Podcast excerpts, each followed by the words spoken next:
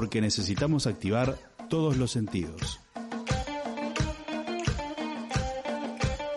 Desordenando mundos. Desordenando mundos. Desordenando mundos. Desordenando mundos. Desordenando mundos. Desordenando mundos. Desordenando mundos. El programa de radio de sur.uy.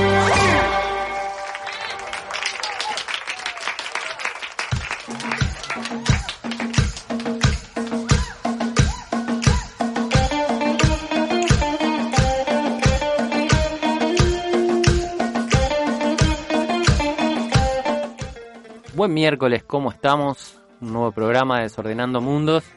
El primer programa de mayo. Mayo, el mes de. El mes de la memoria, eso seguro. Ya se empiezan a preparar las actividades para el 20. Pero bueno, vamos a estar todavía con, con otros temas. ¿Cómo andamos, Victoria? Bien, muy bien. Pensé que ibas a decir el mes del otoño, porque como se vino este fresquete, pensé También. que iba por ahí. Pero sí es cierto, el mes de la memoria, y de hecho ya hay varias movidas en la vuelta que pueden buscar. Hay una invitación a mandar uno- un audio diciendo presente para que eso se transmita al 20. Y bueno, en fin, después estaremos en próximos programas seguramente más entrándole a este tema, pero ya que lo decías. Bueno, yo muy bien, este, el programa número 27 que llevo esta cuenta o llevamos esta cuenta solamente para festejar algo cuando haya un número redondo. En tres programas algo vamos a festejar. Ah, tres programas, 30. está, pensé que te le ibas a jugar a 50, En ¿viste? tres- no, hagamos la corta. Yo, Ah, yo estoy de acuerdo, todo lo que sea festejar y en 50 volvemos a festejar. está perfecto. Eh, es el quinto programa de la segunda temporada. Esto me gusta. Quinto programa de segunda temporada y el programa 27. Qué montón de trabajo, che. Sí, la verdad. Bueno, Sanfer, del otro lado, como siempre, ¿cómo andás? ¿Cómo andan, queridos? Bueno, 16 grados allá afuera, no temperatura. Ah, me muero con el Me informe. fijé recién, no sé cuánto de mínima, pero está fresco, mucho más de lo que estaba este fin de semana, que estuvo hermoso. Divino. Los que pudieron, afortunados, mirar un poquito de playita. Sí, Bueno, sí, sí, sí. Bueno, bien. afortunados ustedes.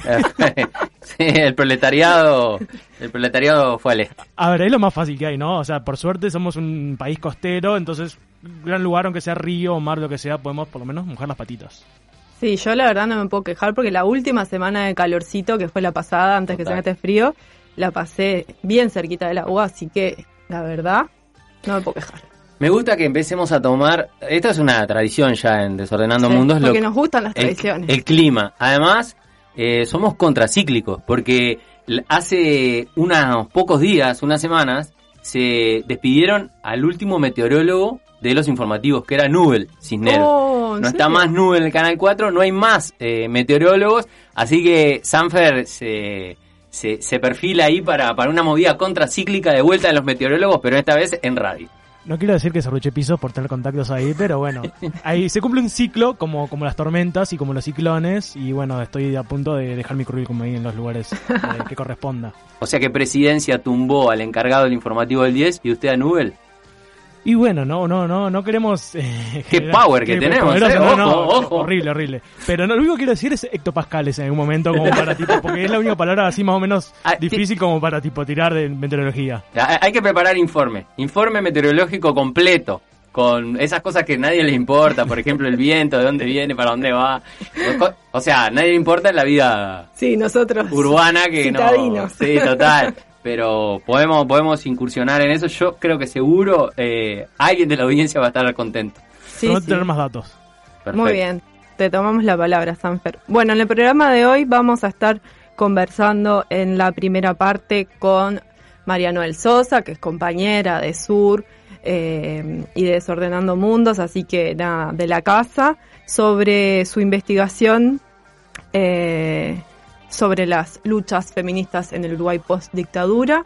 Así que bueno, en un ratito nada más vamos a estar charlando acá con Noel. Ahí está. Y en la segunda parte del programa, eh, hoy toca la columna de Raúl Sibeki, Pueblos en Movimiento. Vamos a estar conversando fundamentalmente de Colombia y capaz que se mezcla algo de las el resultado electoral en Madrid también, que fue bastante de sacudón. Algo vamos a comentar también en un ratito ahora cuando desarmemos la semana. Y nos pueden escuchar, eh, estamos haciendo mucha publicidad ahora, eh, obviamente por radiopedal.uy, por sur.uy, Pero también si quieren bajarse la aplicación Radio Garden, tienen ahí una forma de tener una aplicación para escuchar radio, a Radio Pedal y a todas las radios que quieran. Y hacerlo mientras lavan los platos, mientras van a hacer las compras, en el ómnibus. No necesitan estar ahí con el navegador abierto para estar escuchando eh, el programa. El otro día los escuché, el miércoles pasado que no estuve, que estaba en La Paloma, los escuché por Radio Garden y la verdad se escuchaba bárbaro. Y claro, esto de tener ahí todas las radios del mundo, ¿no? Sí, Como no, no, la una- perdición. Para los que nos gusta la radio fue como descubrir eso, fue como voy a perderme en esto para siempre. Y uno puede empezar a escuchar el- eh, la música de la Sierra de Gaúcha de Brasil, por ejemplo, en un pueblo perdido, y ahí lo busca en el mapita y, y se escucha la, la música de cada lugar. Y también, evidentemente, las radios que son Sí. así maquilas informativas, ¿no? Sí. Eh, que son todas iguales en todos lados. Bueno, muy bien, desarmemos la semana. Desarmando la semana.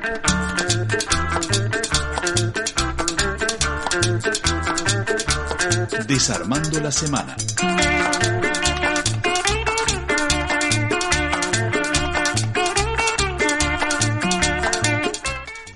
Bueno, eh, está agitada la agenda, comentaremos algunos temas y otros no, como siempre, pero me, dije- dijeron que anduviste haciendo unas cuentas, Diego. Estuvimos sacando cuentas porque vimos que el senador Andrade, Frente Amplio, vieron que está con la campaña de te voy a buscar la firma a casa.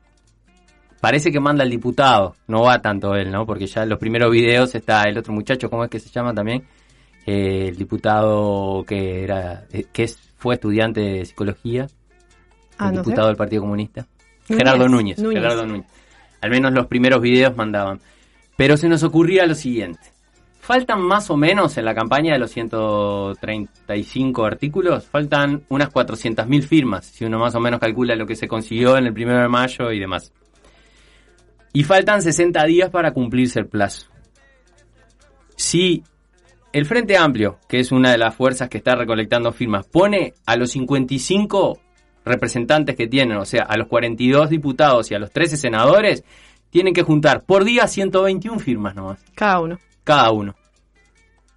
Y ¿Cómo con la eso ves? llegamos. ¿Cómo la ves? ¿Se la tiro? Yo sé, yo sé que la Comisión Pro Referéndum, sobre todo la de los 135 artículos, eh, nos está escuchando, porque toma, toma muy en serio los temas, cómo, cómo los, los abordamos, pero le tiramos ese pique. O sea, fíjese que un diputado, un senador, o sea, además tiene secretarios, asesores. No lo contamos, solo contamos los 55 representantes con lo que cuenta el Frente Amplio, la cantidad de firmas que se necesitan para llegar y los la cantidad de días. Luego vamos a hacer una cuenta para la total, que ahí está más complicada porque no tenemos idea con cuántas eh, vamos Va. aún, pero bueno, eh, y eh, creo que no hay ningún representante nacional que Sí, apoye que la derogación total, ¿no? Creo que no, no sé. La verdad, me agarras parece que no. desinformada. Tenemos que buscar por otro lado, digamos. Bueno. Pero al menos estos muchachos que están, y muchachas, eh, pueden ir arrancando 121 por día. Un par de manzanas. Un par de manzanas, ya que solo con la simpatía, las redes sociales, no sé, ¿serán solo redes sociales? ¿Habrá gente del otro lado? Eh, a- a- del otro lado de las puertas de las casas, sí. No, de las redes sociales, Ah. decía. ¿O son todos trolls eh, pro y contra? Bots, pro y Eh. contra en la guerra esta que está desarmada. Sí, sí. Yo creo que hay de todo, ¿no? Pero, pero bueno, por eso está la, la puerta de la casa difícil que te atienda un robot. Aunque están estas aspiradoras eh, tipo la rumba. Sí, pero no firma eso. No, puede firman, pero como están. Sí, es verdad. Eh, bueno, eh, se la tiramos ahí para, para, para, para que lo tengan en cuenta. 121 firmas por, Por día, representante, por nacional por día y se llegan a, la- a los números de la recolección de los 135. Algo accesible. Si esto encima lo hubiésemos calculado por el año que tenían para re- recolectar esas firmas, está en la mano. Desordenando mundos haciendo propuestas accesibles, al alcance de la mano. No te andamos fruteando tanto, es más concreto lo nuestro, cuántas firmas se necesitan, cuántos hay, a dónde vamos, pim pum pa. Pragmatismo, un poco de pragmatismo, muchachos. Pensar que en realidad eh, eh, los reyes del pragmatismo deberían de ser eh, la realpolitik, ¿no? Los senadores y diputados. Pero ahí le tiramos un pique para, para que vayan llevando. Yo creo que nos van a no van a contratar como asesores. Capaz que no se llegan a esta, pero en la recolección siguiente contra la seguridad social, contra, las, contra la privatización de las empresas públicas, capaz que lo, lo tienen en cuenta. Además, seguramente autito tienen, digamos. O sea, o motito. Algo. Ya motito casi ninguno de estos tiene, ¿no? Y difícil, ¿no? Alguno capaz que va en bondi. Está- eso puede ser. Está bien. Bueno, pero alquilan, digamos. Se alquila Sí, un bueno, a pata, ¿no? Unas manzanas ahí en cada barrio. Bueno, eh, Y si hacemos la cuenta por los dirigentes sindicales, ah, se la vamos a traer para la semana que viene. Bueno, Vamos a hacer un estimado de cuánto. que- inauguramos la columna de cuentas de Diego Castro. No, bueno, la dejamos por ahí. No, no, sí, trae, trae. Lo traemos, lo traemos para, para colaborar ahí. Yo veo, algunos dirigentes sindicales están saliendo a juntar firmas todos los días. Fernando Pereira no sé cómo hace. Es que sale todos los días. Que va a la tele, te junta firma en la Plaza Y en la bueno. Plaza de Libertad. Todos los días. Es impresionante. La verdad, tiene 48 horas o 72 horas el día de Fernando. Le viene metiendo duro, duro a la, a la recolección de firmas. Pero hay otros temas, no, no es solo... Sí, antes de cambiar de tema, Ah. invitamos a firmar por las dos. Se firma por las dos, exactamente. Una cosa no quita la otra, digamos, No, así no. que invitamos a nuestros y nuestras oyentes a, a firmar las dos papeletas. Y si se quieren poner finos, siempre firmen por la más inclusiva. Bueno, Eh, pasaron otras cosas acá en, nuestro, en nuestro mundo. Eh, en nuestro micromundo. Exactamente. Ahí en la previa a la oratoria del primero de mayo, eh, Pompita tuiteó y echó a Bartolo. Lo echó, nos dejó sin Bartolo, eh, un supranumerario menos en el gobierno. Eh, y yo tengo, esto, esto es muy en broma, ¿no? Pero eh, lo conversaba con nuestro compañero acá de, de tareas, Andrés Martínez, tengo la especulación de que en realidad quería echar a los dos. Al subsecretario. Claro, ¿cómo echó a Bartolo y a... a Castaing de también. Castaing de Bat. a Castaing de Bat eh, a la misma vez. Traigo un familiar de Castaing de Bat porque es eh, no, no, no se puede tener relación directa y tener una- un vínculo jerárquico. Y Castaing de Bat se tuvo que ir al otro día Ahí de costado. de costado, asumiendo que no sabía nada y que llegó al MIDE ahí de, de casualité. Y bueno, ahora tenemos a, al diputado, al bombardero, ¿no? Sí. Martín Lema, porque en realidad este muchacho se hizo famoso tirando bombona contra, contra las políticas públicas, contra la reforma de la salud, fuerte con el tema... Me acuerdo que hizo mucha campaña con los eh, medicamentos de alto costo, criticando Ah, al gobierno del Frente Amplio. eh, y de eh, subsecretaria a una mujer que no recuerdo su nombre, porque tampoco es muy conocida. Fue. Es como. Fue secretaria personal del pájaro Enciso, digamos, que fue intendente de Florida. Esto es Florida. así, le digo pájaro porque estamos acá en, en confianza. Nosotros los chicos del Partido Nacional nos comemos un asado y nos hablamos así. Eh, y bueno, la, la, la, la, la joven eh, se hizo famosa hace poco por pasear una figura de Sancono en una camioneta de la Intendencia por Florida para ayudar a que se vaya el COVID.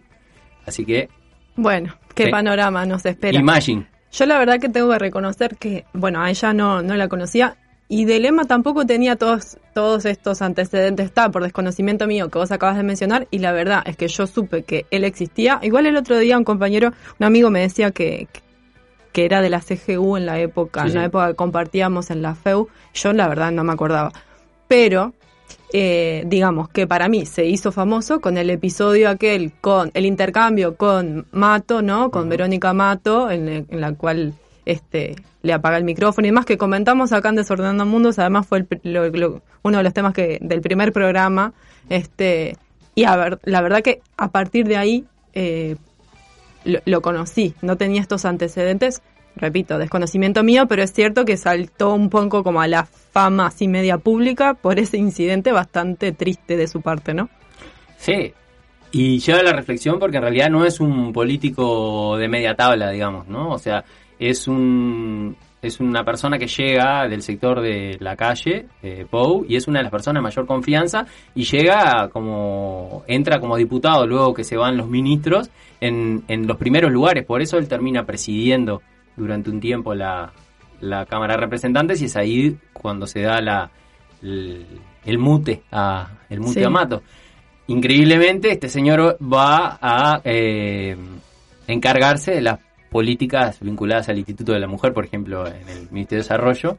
Así No, que- pero está bien porque él tiene esposa y tiene amigas, o sea que con eso es garantía de que de que tiene en cuenta a las mujeres, ¿no? Como le respondió a Cristina Morán en aquel intercambio también bastante famoso que tuvo. Una cosa bonita que circuló es la foto casamiento de Martín Lema con la hija de Castendebat. Ah, mira.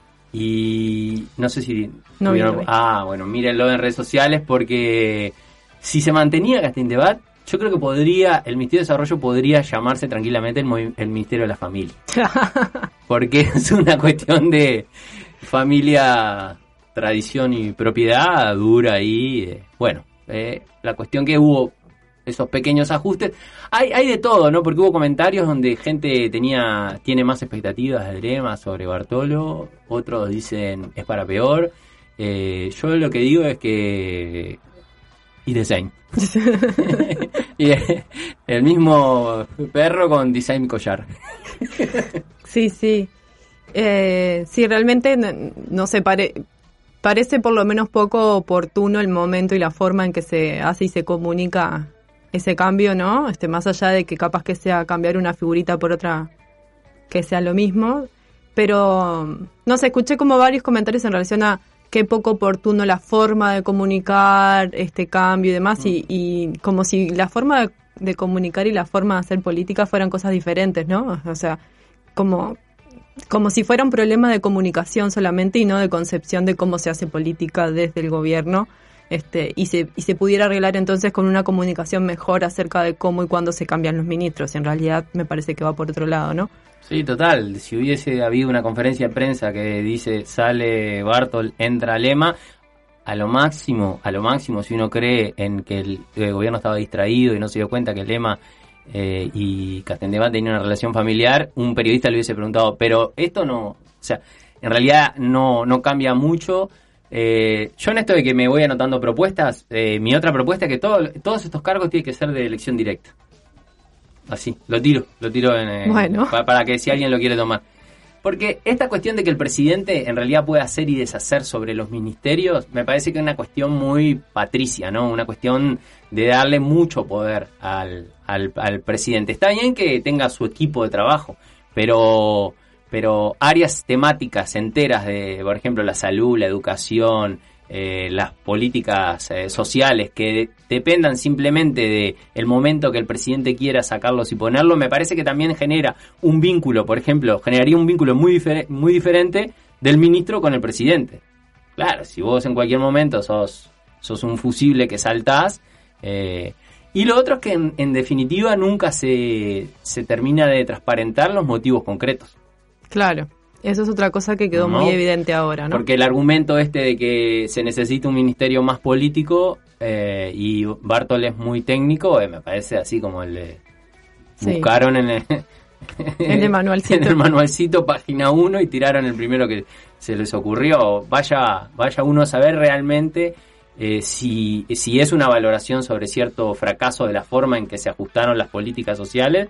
Yo creo que ahí la, la rápida capacidad de desarme de muchas de las políticas sociales, más bien eh, demuestra que sí estaban preparados, ¿no? En esa lógica de sí sabían y saben lo que están haciendo. O sea, me parece que termina con hay, hay mucho mucha discusión, mucho relato que termina eh, eh, confundiendo qué es lo que qué es lo que está arriba de la mesa, ¿no? O sea, si están preparados, si no están preparados, si si esto de que se dieron cuenta no se dieron cuenta que eran familiares, si es torpeza, si termina termin- se termina comentando sobre una cuestión que es muy momentánea. En realidad lo, lo no momentáneo es que se están desarticulando un montón de políticas te- eh, territoriales. El gobierno, por ejemplo, demoró un año en responder, a dar una respuesta que todavía es súper insuficiente al problema alimentario con el apoyo a las ollas. O sea, hay un montón de temas ahí como para entrarle, como para que la discusión se centre en eh, si Lema es mejor que Bartol, Bartol es mejor que Lema, o si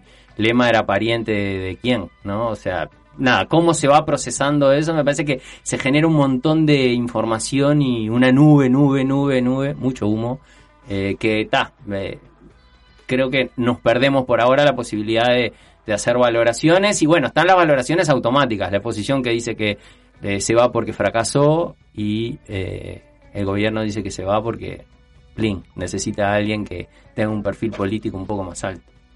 Sí, este, todo, todo esto que vos decías como del humo que se genera en relación a por qué se va y, me parece que sigue este, impidiendo pensar más a fondo cómo, cómo queremos que sean las políticas de desarrollo social, ¿no? Entonces, no me parece que sea simplemente, por eso decía hoy esto de la comunicación, que no es simplemente como, bueno, se, de- se derivan en, en aspectos secundarios. Es la intención, me parece, que esos aspectos secundarios sean los que estén en la, en la agenda, ¿no? Del, por lo menos de los medios hegemónicos. Hablando de eso y cambio de tema, salvo que quieras agregar algo más sobre esto, fue esta semana también el, el Día de la Libertad de Prensa que sucedió en, el, en, estos días donde además se parece que se terminó de negociar entre el gobierno y los canales privados, básicamente, la ley de medios o las modificaciones que pretenden hacer la ley de medios. Pero bueno, sobre, sobre el Día de la Libertad de Prensa, que, que fue el lunes, me, me llamó la... Bueno, eh, estuvo bastante atravesada por esto de, del periodista de Canal 10, en realidad el coordinador de subrayado del informativo, que fue despedido, ¿no? Entonces ese hecho como uno, como quizás lo más evidente de- que llama la atención en relación a varias situaciones que desde Cainfo se, se ponían sobre la mesa, pero lo que más me llamó la atención es, por un lado estaba el informe de, de Cainfo que se publica todos los años en el Día de la Libertad de Prensa acerca de justamente este, la en qué medida se puede ejercer esta libertad por parte de los periodistas y de los medios y que llamaba la atención no solo sobre este hecho de Canal 10, sino en general sobre como el, eh, un cierto retroceso en, en, en cuanto a la libertad de prensa, porque hay más, hay más presiones sobre los medios últimamente, al mismo tiempo que algunos medios, este, el- el- con, el- con el motivo de ese día, traían este, un informe de Reporteros Sin Fronteras donde decía que Uruguay era el mejor país de América Latina en relación a la libertad de prensa. Entonces, como, claro, yo pensaba, sí, obvio, si te comparás con, con un, o sea, con un montón de países donde ya sabemos que América Latina es uno de los lugares del mundo donde además más periodistas mueren, por ejemplo, como el caso más extremo de una libertad de prensa que no puede ser ejercida en términos generales en muchos países, claro, obvio, si te comparas con eso, no es tan difícil ser el menos malo, ¿no? Pero no, no me parece como inocente ese juego de que mientras desde algunas organizaciones está diciendo, bueno, hay más presiones sobre la prensa, otros medios elijan eh, poner en, en sus titulares, digamos, este informe de Reporteros Sin Fronteras que sí, nos pone como el mejor de América Latina, pero bueno, comparado con qué, ¿no? Entonces, como un modo de desviar de algún modo esto otro que estaban intentando señalar de desde Cainfo, por ejemplo. Así que bueno, nada, quería comentar eso porque es un tema que además estuvo este, trabajado acá también por otros compañeros, pero me quedé pensando. Y una cosa que difundían en estos días también es la cantidad de negativas que hay a informes públicos que hace la prensa sobre asuntos vinculados a acuerdos, contratos, licitaciones, eh, que, que eso sí claramente configura un escenario. Antes lo que se hacía era enlentecer, ¿no? Mm. O sea, se pedían los informes, se aletargaba, se aletargaba y finalmente se conseguía el informe. Eh, pienso todos los acuerdos vinculados a la, la política de vacunación ahora con los laboratorios, que son confidenciales y cuestiones menores, menores en comparación, como por ejemplo el hecho de que el Ministerio de Economía de- eh, declaró confidencial la exoneración que se le iba a hacer a la empresa de Isaac Alfi. Eh, ahí me parece que se configura un escenario que tampoco es un escenario donde diga, bueno, estábamos en la panacea de la libertad de expresión, podíamos saber todo lo que sucedía y todos los acuerdos que el empresariado hacía con el Estado y todo el dinero público que se destinaba de una manera no tan clara a otras actividades, pero bueno, es como, como un nivel un poco más, ¿no? Un nivel aún más eh, trabado de la posibilidad de algunos medios de acceder a la información mezclado con, recuerdo, en los próximos días, en los próximos días, en los días anteriores, el, eh, un capítulo más de la novela de Bianchi atacando a Darío Klein, Sí. el- quien es eh, quien hace la cobertura de CNN para Uruguay por la información que colocaban de la pandemia, ¿no? Sí. Eh, nada, ahí me parece que es como como como caldito de cultivo que si uno, bueno, eh, se los toma muy en serio, eh, se preocupa, digamos. Entonces, bueno, eh, sí hay, hay que tomárselo en serio. eh, la verdad que son cosas que muchas veces exceden lo que una persona común o corriente puede seguir viendo las, la información que se va produciendo. Me parece que ahí hay una tarea para estas organizaciones no gubernamentales vinculadas a la democratización de la información, a las organizaciones de derechos humanos, a reactivar un poco lo que tiene que ver con estar más atentos y eh, poder denunciar en el sentido de ir alertando también, irnos alertando a todos para eh, darnos cuenta cómo se va moviendo la aguja en algunos temas y no terminarnos sorprendiendo por un tema que nos estalla en la cara, ¿no? Pues es la única, de alguna manera, la forma que, que me parece que podemos ir eh, utilizando. También pensando en que esto, este escenario no es un escenario que nunca hayamos vivido, digamos, un escenario que, que sí que es diferente, que es nuevo, pero que también lo, lo tenemos como experiencia, como memoria, en no mucho más atrás de, de unos años. Bueno, y hoy que vamos a estar hablando de Colombia, por ejemplo, una de las cosas que están denunciando desde las organizaciones eh, de ese país es justamente el rol que están teniendo los medios de comunicación hegemónicos comerciales, las grandes cadenas, en mentir básicamente sobre lo que está pasando. Entonces dejamos ahí en las historias de Instagram de, de Sur algunos, eh, algunos perfiles de cuentas de medios alternativos, comunitarios, medios libres, independientes para que puedan informarse más allá de escuchar hoy este la columna de Raúl Sibeki sobre Colombia aquí en Desordenando Mundos, también este poder seguir por esas redes eh, a otros medios que intentan dar cuenta de todo lo que está pasando en estos días, ¿no? Así que bueno. Les propongo que escuchemos un poco de música eh, y enseguida recibimos a Mariano El Sosa para conversar sobre su investigación sobre luchas feministas en el Uruguay post-dictadura.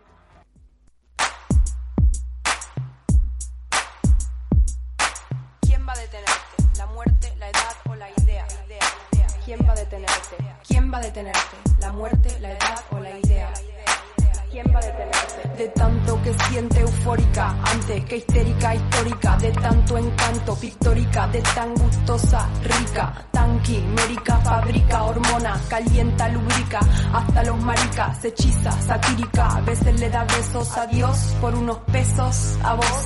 Gracias por ser como sos y te va, la salida te indica, irónica, es una estética con poética, con la base que suena y cinética y simpatiza con el tipo de tu lírica, pero a vos ni te ubica, te desubica, sube acá y sube acá, wow, hacia adivinanza gitana, no tiene un método, lo hace con giromántica, no tiene un título, tiene lencería erótica, se pone romántica, un poco afónica, un poco histriónica, te enferma de forma crónica, primero te da forma, después te deforma, de tanto que sabe te informa, con pocas normas, piensa en la reforma, Transformers se transforma y con el ritmo cambia la forma, forma la fila y aniquila, te forma gracias a Dios es atea, gracias a Dios. De tan histérica histórica, antes que histérica histórica, de tanto que siente eufórica, antes que histérica histórica, de tan histérica histórica, de tan histérica histórica, antes que histérica histórica, de tanto que siente eufórica, antes que histérica histórica, de tan histérica histórica, sin bikini con química, te lo dice,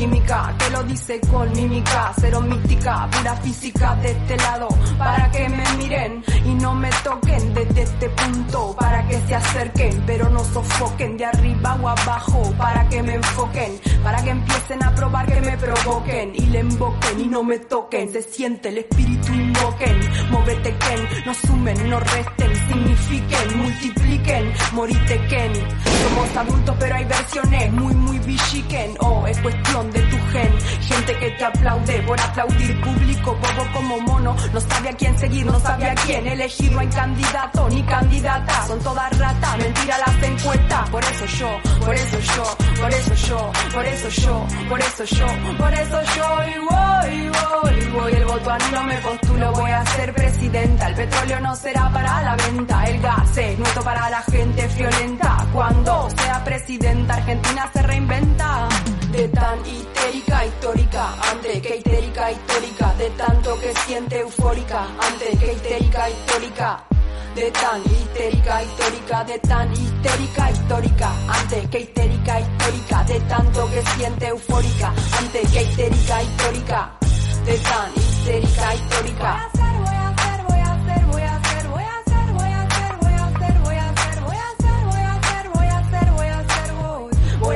Presidenta.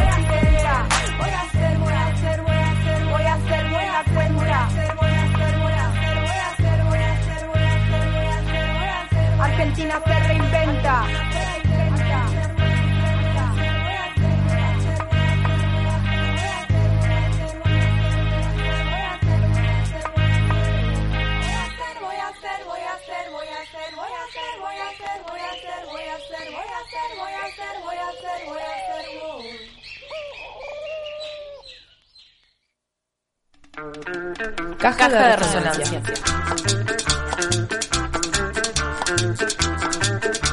Caja de resonancias.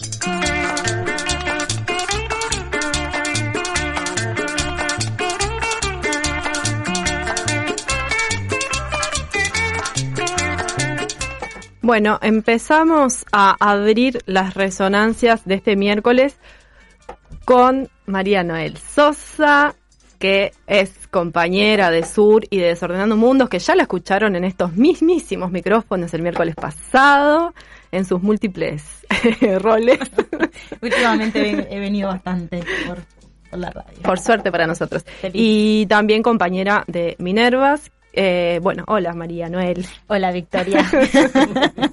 Hagamos como que vamos a hacer una entrevista.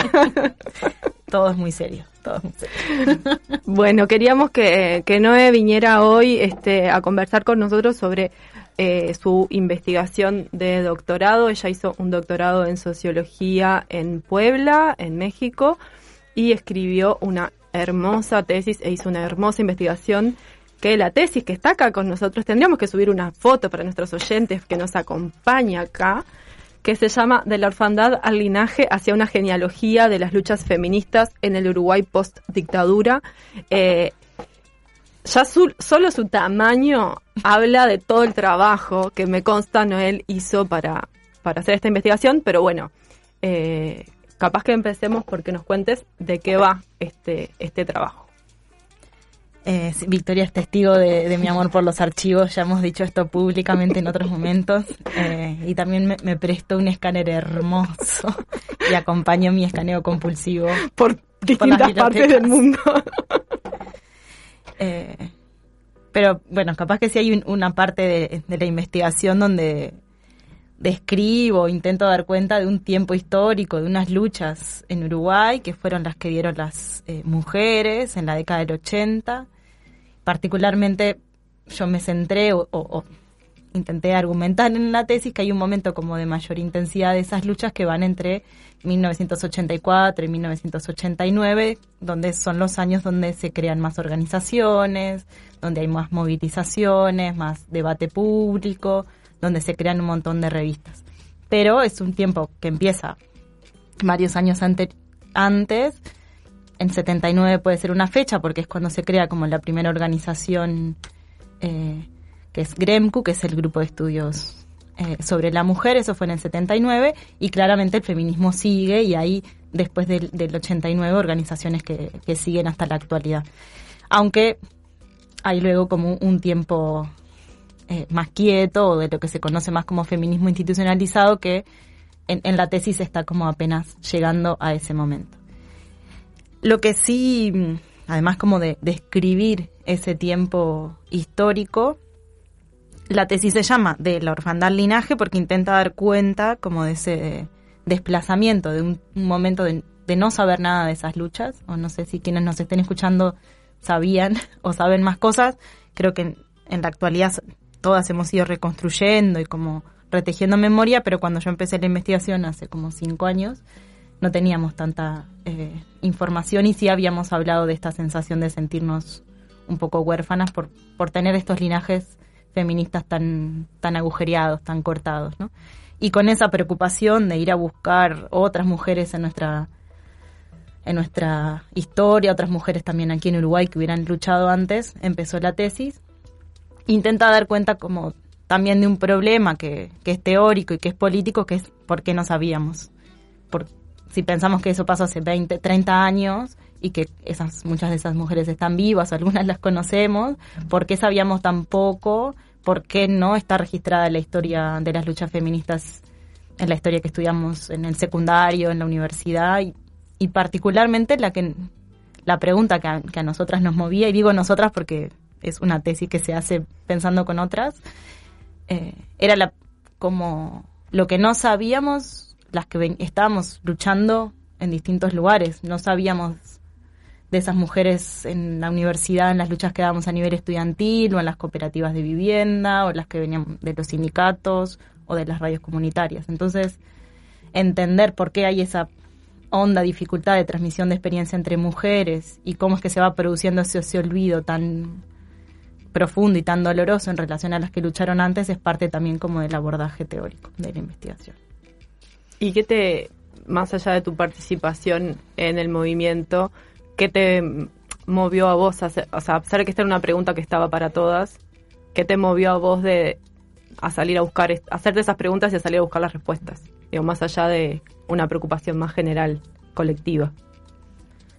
Sí, creo que, bueno, cada una va haciendo su proceso, pero a todas nos, nos fue muy difícil no encontrar fotos, imágenes y, y, y toparnos como con ese límite. Digo a, nosotras las que nos conocemos o que fuimos desde hace unos 5 o 6 años, empezando a luchar nuevamente, a hacer las alertas feministas, a estar en los 8 de marzo. Entonces, cuando vos estás ahí y vas a una movilización o te empezás a a enojar con las cosas que ves más en profundidad o te preguntas cómo, cómo hacer, te, pre te preguntas cómo hicieron otras antes, ¿no? Y creo que en la medida que fuimos abriendo esas preguntas, cada una también abrió el, como la pregunta por el propio linaje, como qué sabía yo de la historia de mi abuela, de mis abuelas, de mis bisabuelas. La, y bueno, cada una abre ahí también a pensar su propio vínculo con su mamá, con sus tías, con sus hermanas y, y las dificultades que esos vínculos han tenido para nosotras. Yo en particular tenía muchas cosas ahí también eh, que fui abriendo, pero, pero en la resonancia que uno va haciendo mientras escribe la tesis y ahora que la estoy compartiendo con otras, resuena mucho esto de además de lo que yo me pregunté o los dolores que yo traía, otras también resonaron cómo era posible que supiera tan poco de mi mamá que me llevó a la marcha en el 89 y sin embargo yo no sabía tanto de cómo había sido su militancia, ¿no? Sí, algo que me que no debería sorprendernos, pero que me quedé pensando cuando hicimos la presentación de la tesis en la Escuela de Formación Feminista y con Minervas, es esto que decía, digo, esto que después lo podrán ver quienes no hayan estado ahí en, cuando se, se haga público el video de la actividad, que Graciela Saprissa, una historiadora que, que participó de la actividad y bueno, que todas conocemos por sus investigaciones sobre el movimiento feminista, decía que era como lo mismo le había pasado a ella que estuvo en los 80 en relación a luchas anteriores, ¿no? Esto de, de no saber y de hacerse la pregunta y de salir a buscar quiénes habían sido, en el caso de ella, las feministas de principios de siglo, ¿no? Como esta necesidad de cada vez ir para atrás porque perdemos esos hilos de memoria. Sí, o sea, una de las cosas que hicieron aquí las feministas Graciela Saprisa con eh, Silvia Rodríguez Villamil, por ejemplo, que también era otra historiadora, fue reconstruir la lucha feminista en Uruguay, porque tenían esa misma preocupación que había sucedido antes. Y reconstruyeron las luchas obreras, las de las mujeres anarquistas, además de las sufragistas, intentaron ver dónde habían estado los puntos de encuentro y también como las discrepancias y fueron a recuperar, por ejemplo, las huelgas de las mujeres en Juan Lacase, principio de siglo, como se tomaron muy en serio también esa preocupación histórica porque encontraban una dificultad muy parecida. Lo mismo pasó en Chile, ¿no? Con Julieta Kirkwood, que fue una de las que también se puso a retejer los hilos de la memoria de las luchas en Chile. Ahí lo que sí hay como una diferencia entre el proceso que ellas hicieron y el que nosotras hacemos es que en los 80, cuando empezaron a investigar las luchas de las sufragistas o del principio de siglo, había una distancia eh, temporal mucho mayor. Era más difícil ir a hablar con esas compañeras. Sobre todo fue un trabajo de archivo y de recuperar. Y en, en nuestro caso hay como algunas preguntas que son más difíciles de resolver o, o más hondas en relación a cómo si estas compañeras están ahí. Todavía tenemos estas, estas dificultades, ¿no? Y, por lo menos ahí habría otras preguntas. O sea, ¿qué había pasado en estos años con ese feminismo que se fue desinflando o institucionalizando? O, o topar con la dureza de las mediaciones patriarcales que hacen que incluso entre dos generaciones más cercanas en el tiempo esa información no haya sido contada o circulada. ¿no? Eh, creo que ahí hay una pregunta que también surgió mucho en la presentación que es nosotras que queremos saber y que también queremos ser reconocidas en este nuestro tiempo de lucha que es uno nuevo y esta pregunta qué es lo que falta contar o qué es lo que hubo silencios, no exprofesos digamos, pero sí esas cosas que quedaron sin ser dichas y que ahora se están abriendo cada vez más. Bueno, y, y, justamente por esa posibilidad de que esas mujeres que lucharon a la salida de la dictadura y en los 80, muchas de ellas están entre nosotras, ¿no? Vos las fuiste a buscar y en, un, en, además de los miles de archivos, hiciste entrevistas y qué, ¿con qué te encontraste cuando fuiste a la búsqueda de esas mujeres? ¿Quiénes eran? ¿Por qué luchaban? Ahí bueno, uno de los desafíos fue pensar como a qué compañeras entrevistar, porque había varias organizaciones en esos años. Entonces sí hubo compañeras que pude entrevistar de Cotidiano Mujer o de, de, lo que había sido Gremcu y particularmente de su revista, que era La Cacerola. Algunas compañeras que habían participado ahí en su edición. También algunas compañeras que habían estado en la casa María Bella y también compañeras de Plemu. Y esa fue como una de las de algunas compañeras que fue más difícil de encontrar, digamos, ¿no? Porque hay unas que estuvieron participando en esos años y luego no están ahora en otras organizaciones feministas o no están en espacios de encargos o en lugares más públicos. Y fue un poco más difícil acceder a ellas, pero era en algún punto con las que yo más quise conversar en algún momento. Eh, una de las entrevistas que apareció de modo muy azaroso porque estaba dando un curso en la universidad, un curso con acá el colega en, en, un sindicato y el hijo de una de las compañeras que había estado en uno de los grupos barriales en Colón me empezó a hablar de su mamá y me, pasó el contacto. Me dijo, yo de chiquito lavaba los platos porque mi mamá, que iba a un grupo de amas de casa, empezó a pedir que distribuyéramos el trabajo doméstico eh, y empieza a contar de esa experiencia eh, en uno de los primeros cursos que empezamos a hablar de las luchas eh, de las mujeres en los 80 porque era algo que antes no, no podíamos trabajar porque no teníamos tanta información. Y ese fue uno de los de las entrevistas tal vez como más interesantes porque pude conversar con una de estas señoras en relación a lo que había sido esa lucha concreta en, un barrio popular, lo que había sido todo el proceso de las mujeres ahí yendo a conversar a la hora de la siesta y hablar de lo que les estaba pasando, ver cómo se habían organizado en relación a la violencia que sufrían algunas de ellas con sus parejas, pero también todo lo que habían hecho en relación a, leer eh, el manual de, salud de las mujeres de Boston y hablar sobre su sexualidad, por ejemplo. Entonces intenté como hablar con varias de las compañeras de los distintos espacios para hacer como una, como una mirada más amplia y, con esta preocupación de rastrear un poco más eh, lo que las amas de casa habían hecho en esos años. Aunque Plemu es una organización que cambió mucho desde, desde entonces, ¿no? Pero sí con las que habían estado en esos años, en esta trama como barrial y en esta trama como comunitaria popular. Ahí está, sobre eso te quería preguntar porque me parece que entre todas las cosas lindas que tiene tu trabajo es de algún modo traernos la experiencia de, de Plemu y de estas organizaciones más barriales que eh, digo porque hay otras que, que han sido más visibles a lo largo del tiempo y quizás bueno, Plemu lo sigue siendo, pero cambió un poco su impronta. Y esa experiencia de las mujeres en los barrios quizás es la que ha quedado más olvidada de algún modo. Entonces, eh, no sé qué nos puedes contar de qué hacían, cómo se organizaban, qué temas les interesaba co conversar entre ellas, o sea, de específicamente so sobre ellas, sobre las compañeras de Plemu. Sí, ahí aparecían en, en los archivos, cuando uno busca, aparecen estas voces de estas mujeres de los barrios también en las revistas que las, fe- las, eh, feministas publicaban. Aunque muchas de estas compañeras de los barrios no se decían feministas, se decían parte del movimiento de mujeres, pero aparecen archivos ahí. Y luego aparecen unos archivos muy hermosos para reconstruir parte de, de lo que estaban haciendo, que eran sus boletines, como el de Plemunicándonos, donde cada grupo había en Egaña, Rizo, un grupo de mujeres. Eh, en un montón de pueblitos chiquitos del interior. No había en Durazno, al parecer. Pero sí había como en, en, en 33, en Río Negro, había en Minas, había en, en varios eh, pueblitos más chiquitos. Lo que cuentan es que al principio estaban más preocupadas por el contexto político, ¿no? O sea, como re- recordando la, la cuestión de la dictadura, la suba de los precios, lo que había sido toda la, como la lucha por la recuperación de la democracia institucional, los caceroleos, como toda esa otra preocupación, como cómo resolver la vida cotidiana.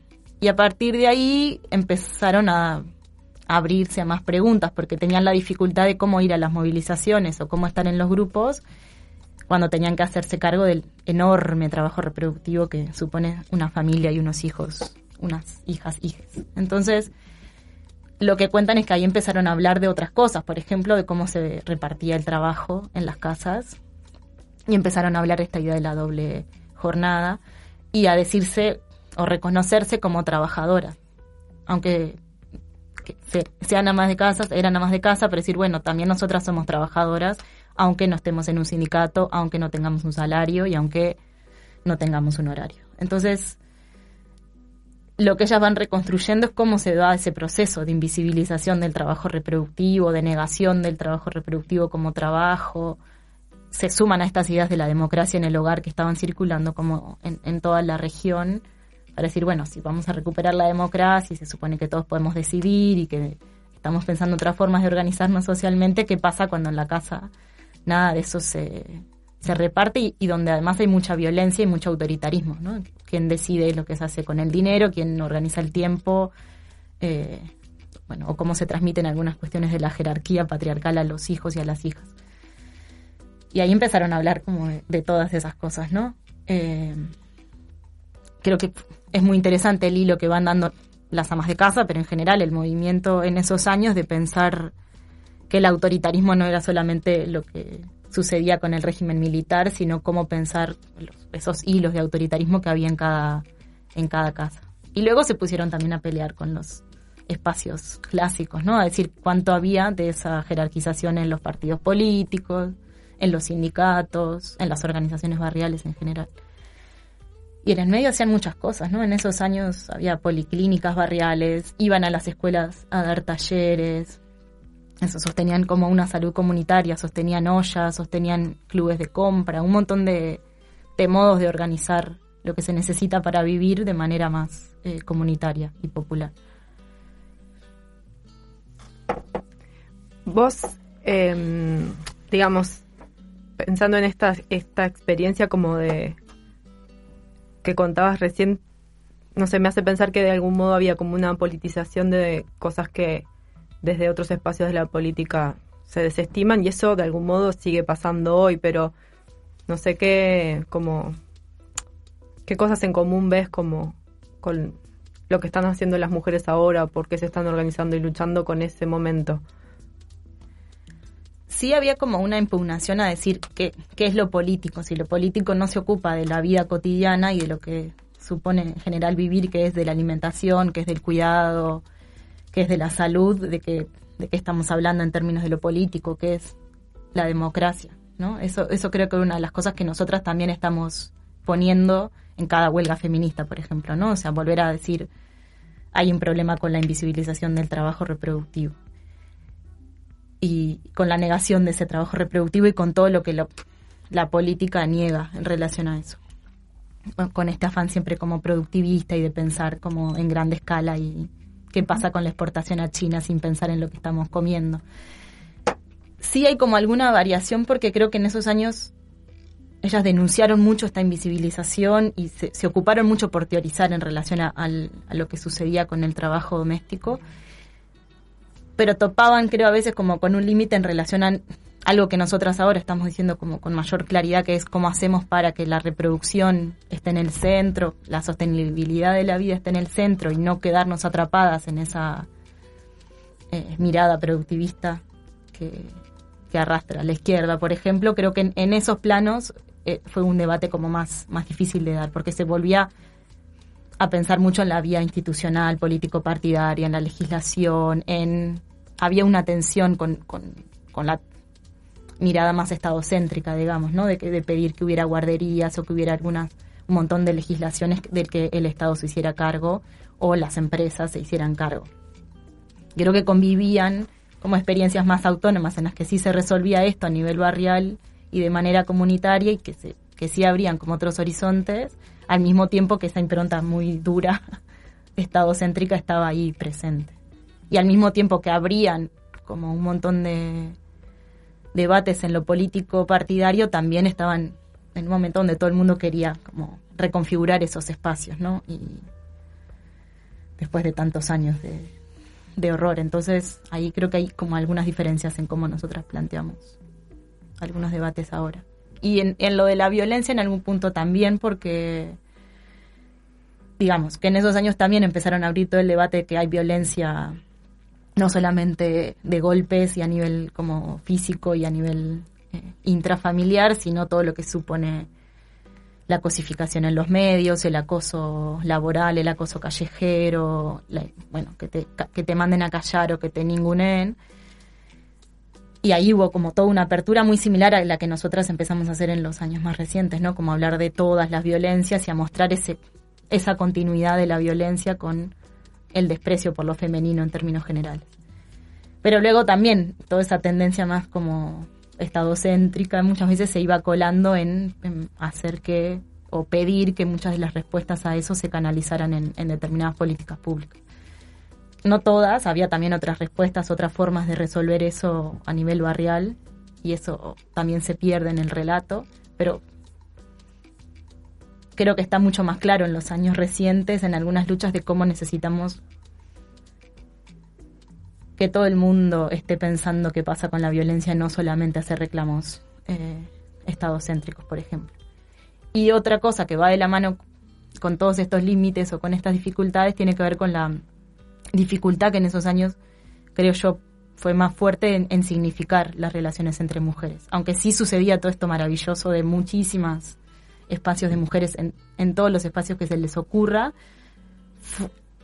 y sí eran muy gozosos y sí disfrutaban de eso y los mencionaban como tales, significar la potencia que tienen, poner en el centro las relaciones entre mujeres y disputar como la heterosexualidad obligatoria en la familia y en lo político, fue un salto también como más difícil de dar y creo que es parte de las cosas que, que en este momento estamos discutiendo de, de otro modo. ¿no?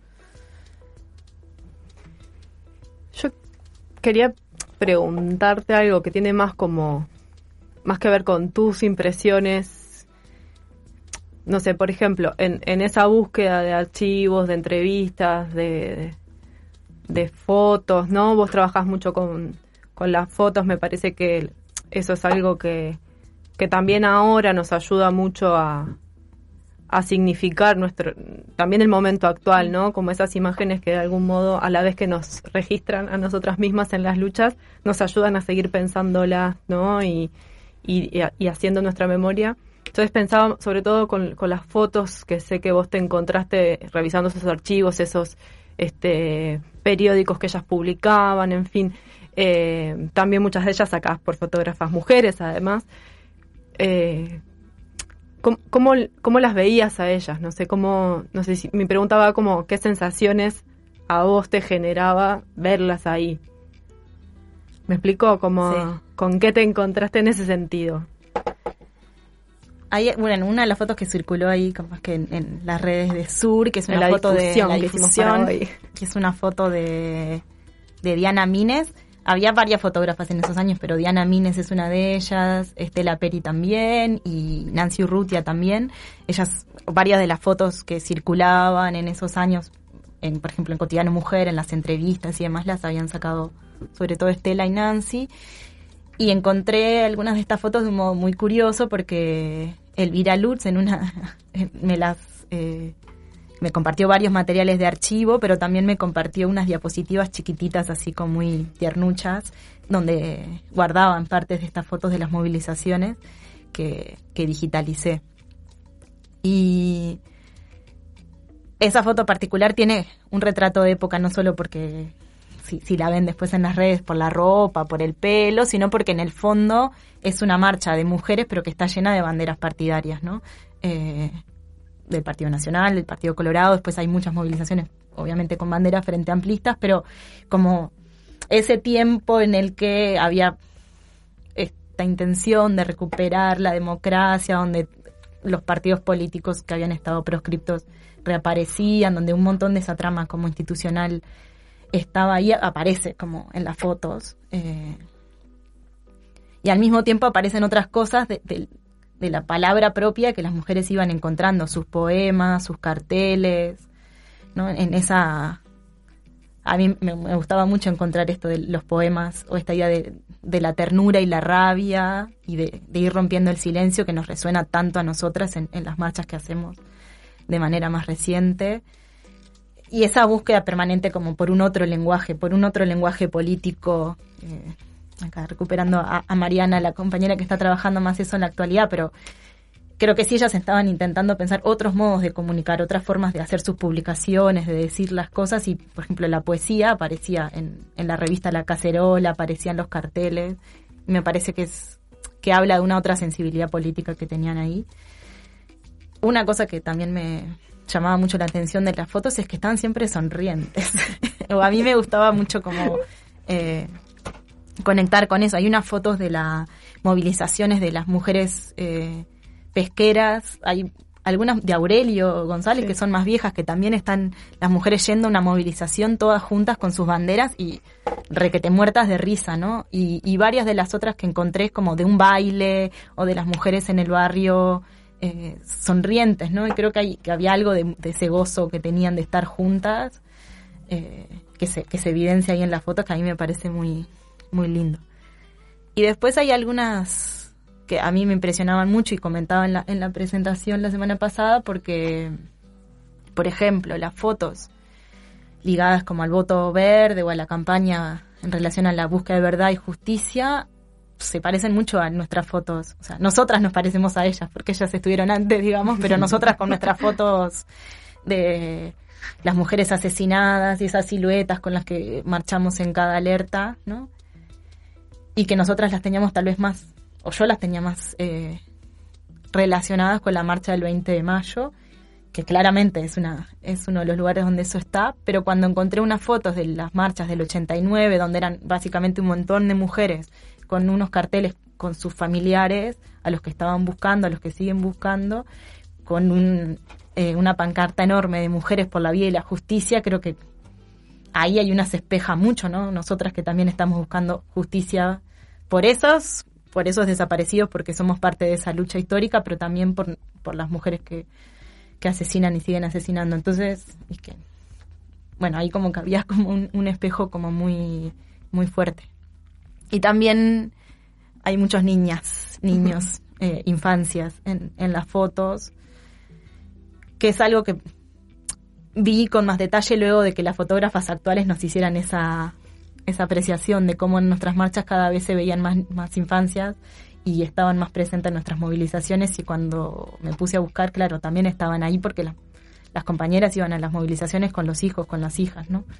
Eh, ahí hay como mucha mucho espejo también en, en, eso. Y no sé si las que vieron la foto ahí o las que van viendo, a mí me emocionaba mucho ver las fotos, ¿no? Hay unas fotos de alpargatas también muy hermosas. Nosotras mucho tiempo hicimos actividades en el, en el COA, en ese lugar que, que cuidaron tanto eh, otros trabajadores o trabajadoras y que nos sirvió a nosotras de apoyo para hacer actividades feministas. Y hay unas fotos hermosas de un, una ocupación de alpargatas en el año 88 donde están todas las mujeres ahí con sus hijos en la, en la ocupación. Eh, que también, ¿no? Como esos lugares que otras cuidaron para nosotras y que donde hay una fuerza muy fuerte de la lucha de otras de no, que nosotras también pisamos, habitamos y, las fotos como que conectan con eso, ¿no? Y también con muchas, capaz que una cosa que no se sabe tanto es que muchos de los conflictos sindicales de esos años los protagonizaron mujeres. O no sé si eran, no vamos a decir que solamente había mujeres eh, en ocupaciones, pero sí había lo de alpargatas que fue en el 88, hubo una lucha de las, pesque- de las mujeres de la pesca también muy grande, hubo un conflicto en el ferrocarril donde había las esposas de los ferroviarios también siendo parte de la lucha de manera explícita. Siempre las mujeres están ahí dando el soporte cuando hay un conflicto sindical, ¿no? Pero bueno, también haciendo sus cartas, haciendo sus movilizaciones. Entonces, en el 89 está la marcha de las la, La huelga. la huelga de las maestras, hay ocupaciones de la FUC. Bueno, me parece que hay como un un montón de información que a veces pi- una piensa que son años así como más quietos o donde pasaban menos cosas y sin embargo sí sucedían muchas cosas y cuántas de esas estaban sostenidas por las compañeras. Este, eh, una de las fotógrafas en una entrevista me decía eso, es que en realidad cuando una iba a ver qué estaba pasando como en el mundo popular, en todos lugares había mujeres, en las ollas, en los sindicatos, en, la- en todos lados. ¿no? Eh, y eso está también en las fotos. como ahora. Bueno, vamos a escuchar un poco de música, de la música que Noel seleccionó para hoy. La canción que escuchamos antes también la había elegido ella y ya seguimos conversando.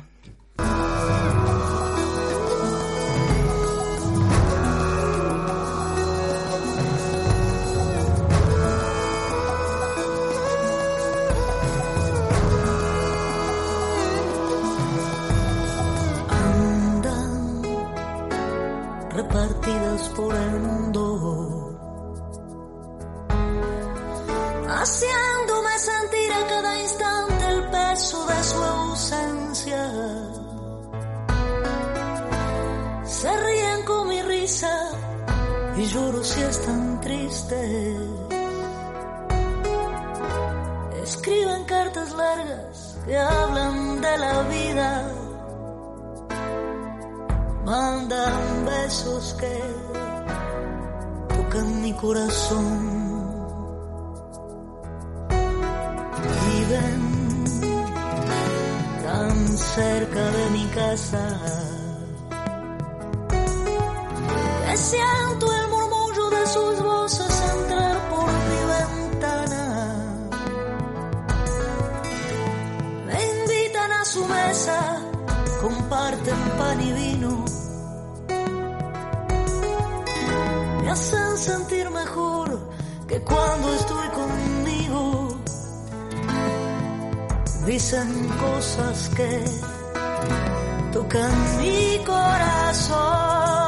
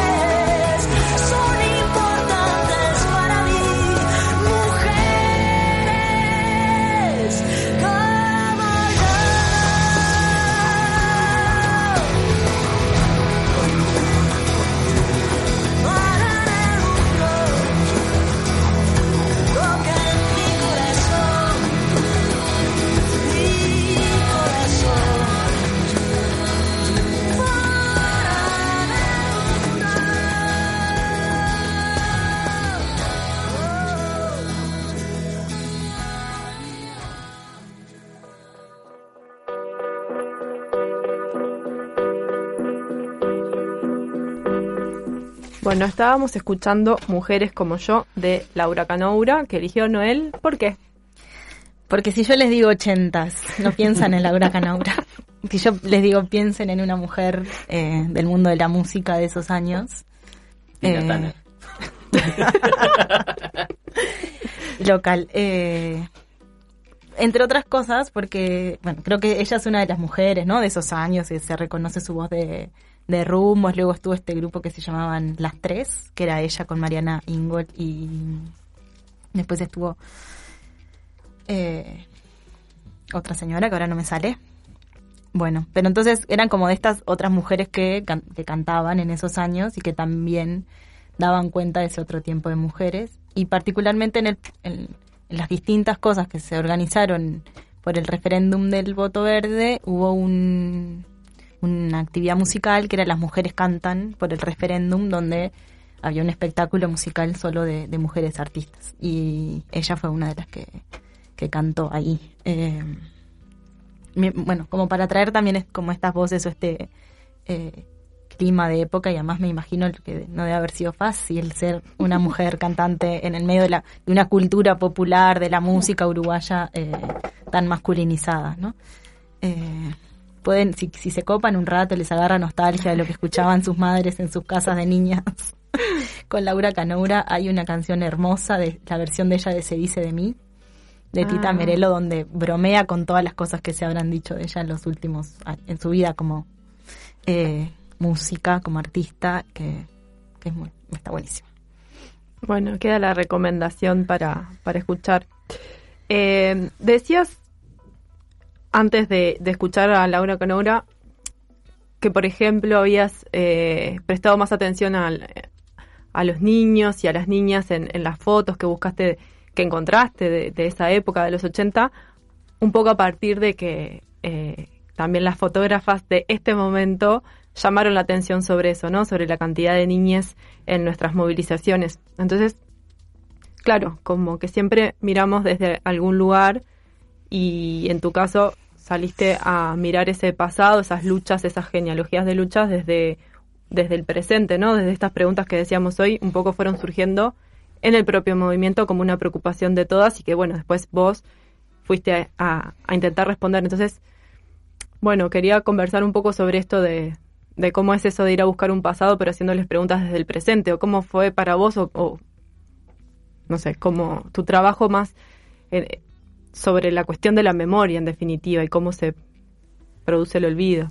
Sí, hay como, como esta idea de, de, de cuánto la memoria no puede ser como nutricia, ¿no? Eso, Adrienne Rich es una de mis favoritas, pero ella trabaja esta idea de la memoria siempre como nutricia, o también están lo- los aportes de Benjamin, en realidad, esta idea de que la memoria es lo único capaz que nos puede nutrir, ¿no? Porque de dónde vamos a aprender, o sea, estamos aprendiendo de los pasos que vamos dando, pero es uno de los lugares que tenemos para aprender cómo se fue, cómo se fueron dando otras luchas, ¿no? O sea, necesitamos siempre ir recuperando esas otras luchas como forma de, de entender a fondo lo que nosotros estamos haciendo y para, para entender, para eludir los límites que otros tuvieron, para, para hacer las cosas distintas y porque es como si fuera nuestra única fuente de fuerza, digamos, ¿no? O sea, cómo nos enfrentamos nosotras en, en, estos momen- en estos momentos cuando a veces estamos queriendo eh, quitar la dominación patriarcal y capitalista y colonial y cuando empezás a mirar decís, oh, esto sucede hace miles de años, ¿de dónde una saca fuerza día a día, además de del cotidiano de sus compañeras, de la fuerza que va teniendo en cada lucha, pero también necesita como una fuerza como más honda en relación a saber que no está sola, no estamos solas como en este en este lío, ¿no? Entonces, como cada, cada lucha, cuando una mira esto que decíamos, lo que hicieron las compañeras aquí eh, en relación a las luchas sufragistas anteriores, pero todas las luchas sociales, cuando uno busca, siempre tienen, van a buscar su pasado, porque es la, es la, la fuerza con la que vamos conectando para dar eh, la lucha, ¿no? Entonces, no, no le pasa solo a las feministas, digamos, o no nos pasó solo a nosotras que cada vez que hay un tiempo de lucha fértil, abierto, intenso, lo que se vuelven a abrir unas preguntas que en otro momento se cerraron por la razón que sea y uno vuelve como a abrir ese proceso. Y siempre, o sea, cada tiempo de lucha vuelve a hacer preguntas al pasado y eso es parte de lo que nos fue sucediendo a nosotras, ¿no? Y por eso es como no es como ir a mirar el pasado solo por mirarlo, documentar por documentar o por decir esto existió y mostrarlo, sino qué, qué podemos hacer con todo eso que otras nos fueron legando y nos, y nos van enseñando, ¿no? Y por eso son como esta idea de las, las preguntas que tenemos son las de ahora, las que necesitamos ahora de qué vamos a hacer en un mundo de pandemia, en un mundo como está. Esas son las... Cuando empecé la tesis no estaba la pandemia, pero quiero decir, sí, era en las luchas que nosotras damos hoy todo lo que necesitamos saber para nuestra lucha actual, ¿no? Y de ahí esas preguntas y, con y de ahí las intuiciones que una tiene con las que va a buscar. O sea, si nosotras estábamos haciendo alertas feministas en relación a pensar cómo nos están matando y cómo todas somos parte, somos violentadas de uno u otro modo, desde esa intuición y desde esas preguntas por eh, las luchas que damos contra la violencia, es que fui a mirar cómo otras habían dado luchas en relación a la violencia, ¿no? Desde todos nuestros debates en relación al, a la huelga feminista, es que tenía una mirada muy puesta en, en cómo habían sido las alteraciones en el mundo reproductivo en esos años, ¿no? También por haber leído las luchas de las feministas de otros países, que es parte de lo que hemos venido haciendo, ¿no? Pero como con esas con esas preguntas que tenemos ahora, con esta preocupación por entender la potencia y por seguir jalando los hilos de la potencia que tiene como la política desde, desde la vida, desde la vida en el centro, es que una va a mirar esas cosas. Y hay como un montón de, autores que van trabajando en relación a esa potencia del, del pasado, ¿no? Para, para entender el presente y, y para recobrar como, como fuerza. Y en, como esta idea de ir, además de ir haciendo como constelaciones, porque no una no va a mirar todo, nunca puede hacer un, un recorrido donde abarque a todas las mujeres que lucharon en esos años, a todas las eh, lo que sucedió, pero sí toma decisiones que son metodológicas, pero también políticas, ¿no? Esta idea que siempre hay algunas que son menos escuchadas o algunas voces que quedan más perdidas. Por ejemplo, lo que yo decía de las amas de casa también es una preocupación desde también nosotras saber que hay algunas voces en la actualidad que van a quedar siempre más ocultas, ir a buscar a esas otras compañeras. Eh, de- desde, sí, desde ese como presente muy vivo que nosotras teníamos, que es cómo hacemos para mantener el, tiempo de rebelión abierto, entonces, cómo es que se, to- cómo es que se cerró antes. Y esas eran las, como las preocupaciones permanentes en relación a esas preguntas del presente al pasado. ¿Y ese tiempo tiene un cierre claro? ¿Cómo cerró ese tiempo? ¿O No. qué nos puede decir ese cierre a hoy? No hay un cierre claro en el sentido de que eh, las organizaciones se van como desmem- como desinflando, desmembrando. No hay un tiempo, por ejemplo, en que se cierra Gremco. No hay un momento en el que una pueda fechar cada grupo de mujer barrial que se fue cerrando o cada comisión en un sindicato o la comisión de mujeres del PIT-CNT que se dice que se autodisolvió.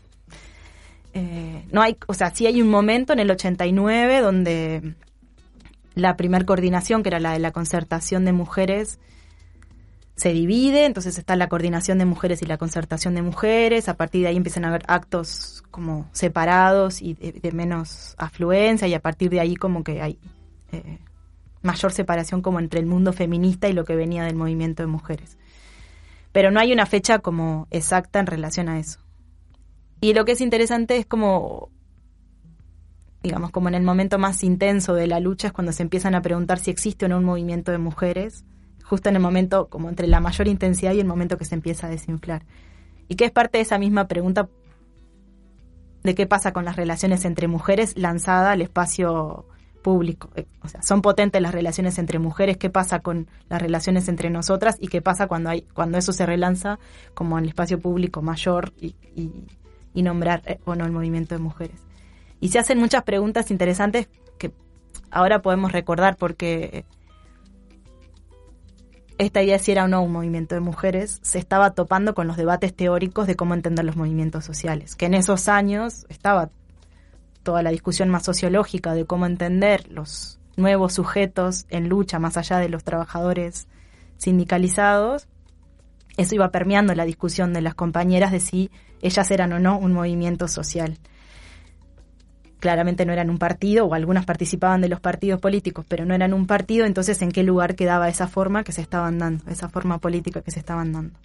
Y algunas decían, sí somos un movimiento de mujeres, algunas se peleaban y decían, no quiero que digan que no somos un movimiento de mujeres porque sino que somos hormigas locas. Eh, lo, lo decían así incluso en una entrevista, ¿no? O sea, porque no haya unas, una articulación central, eso no quiere decir que no haya un movimiento de mujeres y las que estaban a favor de nombrar que había movimiento de mujeres decían, hicimos tales movilizaciones, tales acciones, existen tantos grupos. Y las que decían eh, que no o lo habrían como pregunta, tenían esta obturación en relación a pensar, bueno, si no hay una, una demanda clara al Estado, una articulación con una de- un pliego petitorio único, entonces tal vez no es un, movimiento estructurado y le falta madurar. ¿no? Y esa era parte de las preguntas que se fueron dando en el 89, que no tuvieron respuestas, digamos, pero pero que hace a ese momento de la, de la duda sobre sí mismas, que ellas mismas estaban atravesando. Y también hay un, como un quiebre importante en la propia discusión del voto verde. Porque, por ejemplo, Plemu en esos años decide que como Plemu no va a, adherir a la campaña del voto verde, que cada compañera iba a resolver. Y entonces desde otros lugares empezó a decir que sí, que había que pronunciarse políticamente y hacer campaña en relación al voto verde. Y creo que ahí aparece mucho esto como de la mediación patriarcal, en este- como una variante de los partidos políticos, porque cada una estaba más ligada a un espacio o a otro, como a la izquierda o a algunos partidos tradicionales. Y lo que creo que en apariencia tenía que ver con esa disputa de los partidos, en realidad era un debate mucho más hondo, a qué se entiende por autonomía, qué se entiende por eh, luchas sociales y demás, que, que quedó ahí como abierto y fue muy, muy difícil de sostener porque había mucha presión en relación a la campaña, lo que fue pasando después con la llegada de Frente Amplio al gobierno de Montevideo, eso supuso eh, un montón de política pública ligada sobre todo a la salud y a la atención a la violencia que hizo que muchas compañeras estuvieran trabajando en esos planes, ¿no? Y muchas otras que en esos años se terminaron de enojar y desencantar con las estructuras donde participaban y decidieron salirse, pero claro, cuando ya estaba un poco más complejo el escenario en, en relación a que no era el momento más fuerte de las organizaciones de mujeres, entonces muchos se terminaron yendo a su casa o a espacios más chicos. Y al mismo tiempo no todas entendían que era tan importante un grupo de mujeres por fuera de los espacios clásicos, entonces no les, bueno, estaban ahí como en esa duda y en ese repliegue. Y eso es parte del momento donde se, se desinfla la cosa. Después hay, hay, organizaciones feministas que se crean ahí, que siguen hasta la actualidad, ¿no? Que, que, que conocemos y hay muchas actividades que se hicieron en esos años, eh, sobre todo eso, como ligadas a la atención a la violencia, pero entendida de manera más cerrada como violencia doméstica y como algunas mujeres víctimas de esa violencia sobre la que había que tener eh, políticas de atención. Creo que eso es uno de los como de los límites que nosotras estamos pensar como más en detalle, que tienen que ver cómo, cómo pensar la autonomía de manera más amplia, no solamente en términos de los espacios políticos partidarios, y el debate sobre la fuerte tendencia estadocéntrica que todavía heredamos, ¿no? Como no solo el movimiento feminista en términos generales. Bien, capaz que para terminar, a mí se me ocurría algunas eh, curiosidades que toda investigación tiene siempre, sobre todo cuando la que lo que uno intenta es ir al pasado, cosas que le llaman la atención de lo que Noel siempre nos fue contando porque fuimos acompañando este proceso. A mí me acuerdo dos, pero ahí vos querés hacer énfasis en otras curiosidades, hacela nomás. Una es la relación entre la activación de la lucha feminista y el aumento de los divorcios. Y otra, esta cuestión de que venimos conversando de la mística del 700, ¿no? O sea, y para hacerlo breve, porque no, te- tenemos que ir cerrando, eh, Congreso del Pueblo, año 65, este gran proceso deliberativo del campo popular uruguayo, 707 organizaciones, dicen los registros, que se reunieron. Hoy en día, ollas populares, hacemos un estudio, ¿eh? al menos 700 ollas populares. Y Noel, eh, en su trabajo de ver estas organizaciones mujeres en lo barrial, encuentra algunos testimonios vinculados a la existencia de unas 700 organizaciones barriales en, en, en diferente conformación. Entonces, nada, a mí me, esto me parece que daría para hablarlo largo en el sentido de, de, de cómo se componen en diferentes momentos, pero bastante seguido. Estamos hablando de 65, 89 y hoy grandes procesos de, de organización popular, amplios, ¿no? Con 700 organizaciones o colectivos que no es fácil ponerse de acuerdo para nada o, organizar esto, sobre todo pensando en el mito de lo estadocéntrico y que la única política que existe es la que está en el Estado. Pero bueno, a mí se me ocurrían esas curiosidades, vos destacá la que, la que quieras o toma otras y esas la hablamos otro día, no hay ningún problema. No, son, son dos de las cosas que, de, como de, de las cosas halladas en los archivos que más me, me a mí también me fascinaron, digamos. La de, la del número mítico de los 700 fue muy difícil reconstruir eso, digamos. Aparece mucho en la prensa que hay, que había todas estas dinámicas como del mundo comunitario popular, pero no aparecían tantos datos, fue muy, mucho más difícil de reconstruir. Hay una investigación de un señor que se llama Eduardo Canel, que es eh, publicada en el 92, donde aparece un, montón de números, ¿no? Uno es est- este 700 mítico que dice 740 comisiones barriales que se pudieron como sistematizar eh, en el año 86, ¿no? Decían que en el año 85 hubo 43 ollas populares que servían unos 10.000 platos de comida en el en, solamente en la ciudad de Montevideo. Creo que los, los datos recabados de la actualidad son de mu- mucho más eh, platos de comida, pero me parece un número impresionante. O sea, 10.000 platos de comida solamente en Montevideo en el año 85 y esto, las ollas registradas eran unas 43, que me parecen un montón. Eh, y bueno, decían que entre el 82 y el 86 se había pasado de 15 a 60 clubes de compras. O sea, eh, instancias donde en las cooperativas de vivienda o en los barrios las familias decidían comprar juntas el arroz, los fideos o lo que fuera eh, comprado a granel y, y obviamente más barato. Y hay varios espacios de articulación en esos años, ¿no? Como hay coordinadora de ollas populares, coordinadoras de las policlínicas barriales, hay un encuentro de vecinos de Montevideo en, en el 85. Había como dos articulaciones en esos años, que era el, movimiento de vecinos de Montevideo y el movimiento de eh, Provida de Corosa, que eran de barrios eh, de, asentamiento, de asentamientos muchos, pero de barrios populares. Y entonces en, en, en relación a esos delegados barriales o, o las comisiones que se iban eh, sistematizando, se da cuenta esto de 700, 740 comisiones barriales. Así que tenemos esta fantasía, ¿no? En algún momento de hacer como un, un mapeo eh, temporal y de, de ver dónde eran estas 700 comisiones barriales y seguramente muchas de ellas sean en los mismos barrios donde se recrea trama comunitaria hoy, digamos, ¿no? En algunos lugares donde hubo vecinas organizadas, familias organizadas, seguramente esa es la memoria que hoy se reabre cuando aparecen eh, las ollas, ¿no? Ah, ah, hubo otras movilizaciones súper interesantes en relación como al problema de la carestía y de la suba de precios y las una de las consignas en una movilización que hubo convocada por la Comisión de Mujeres del PIT-CNT era no más, no más ollas vacías y no más, como, con unos carteles de no más hambre y el problema de las ollas con las que, caceroleamos ahora no tienen comida y, y muchas movilizaciones en ese sentido.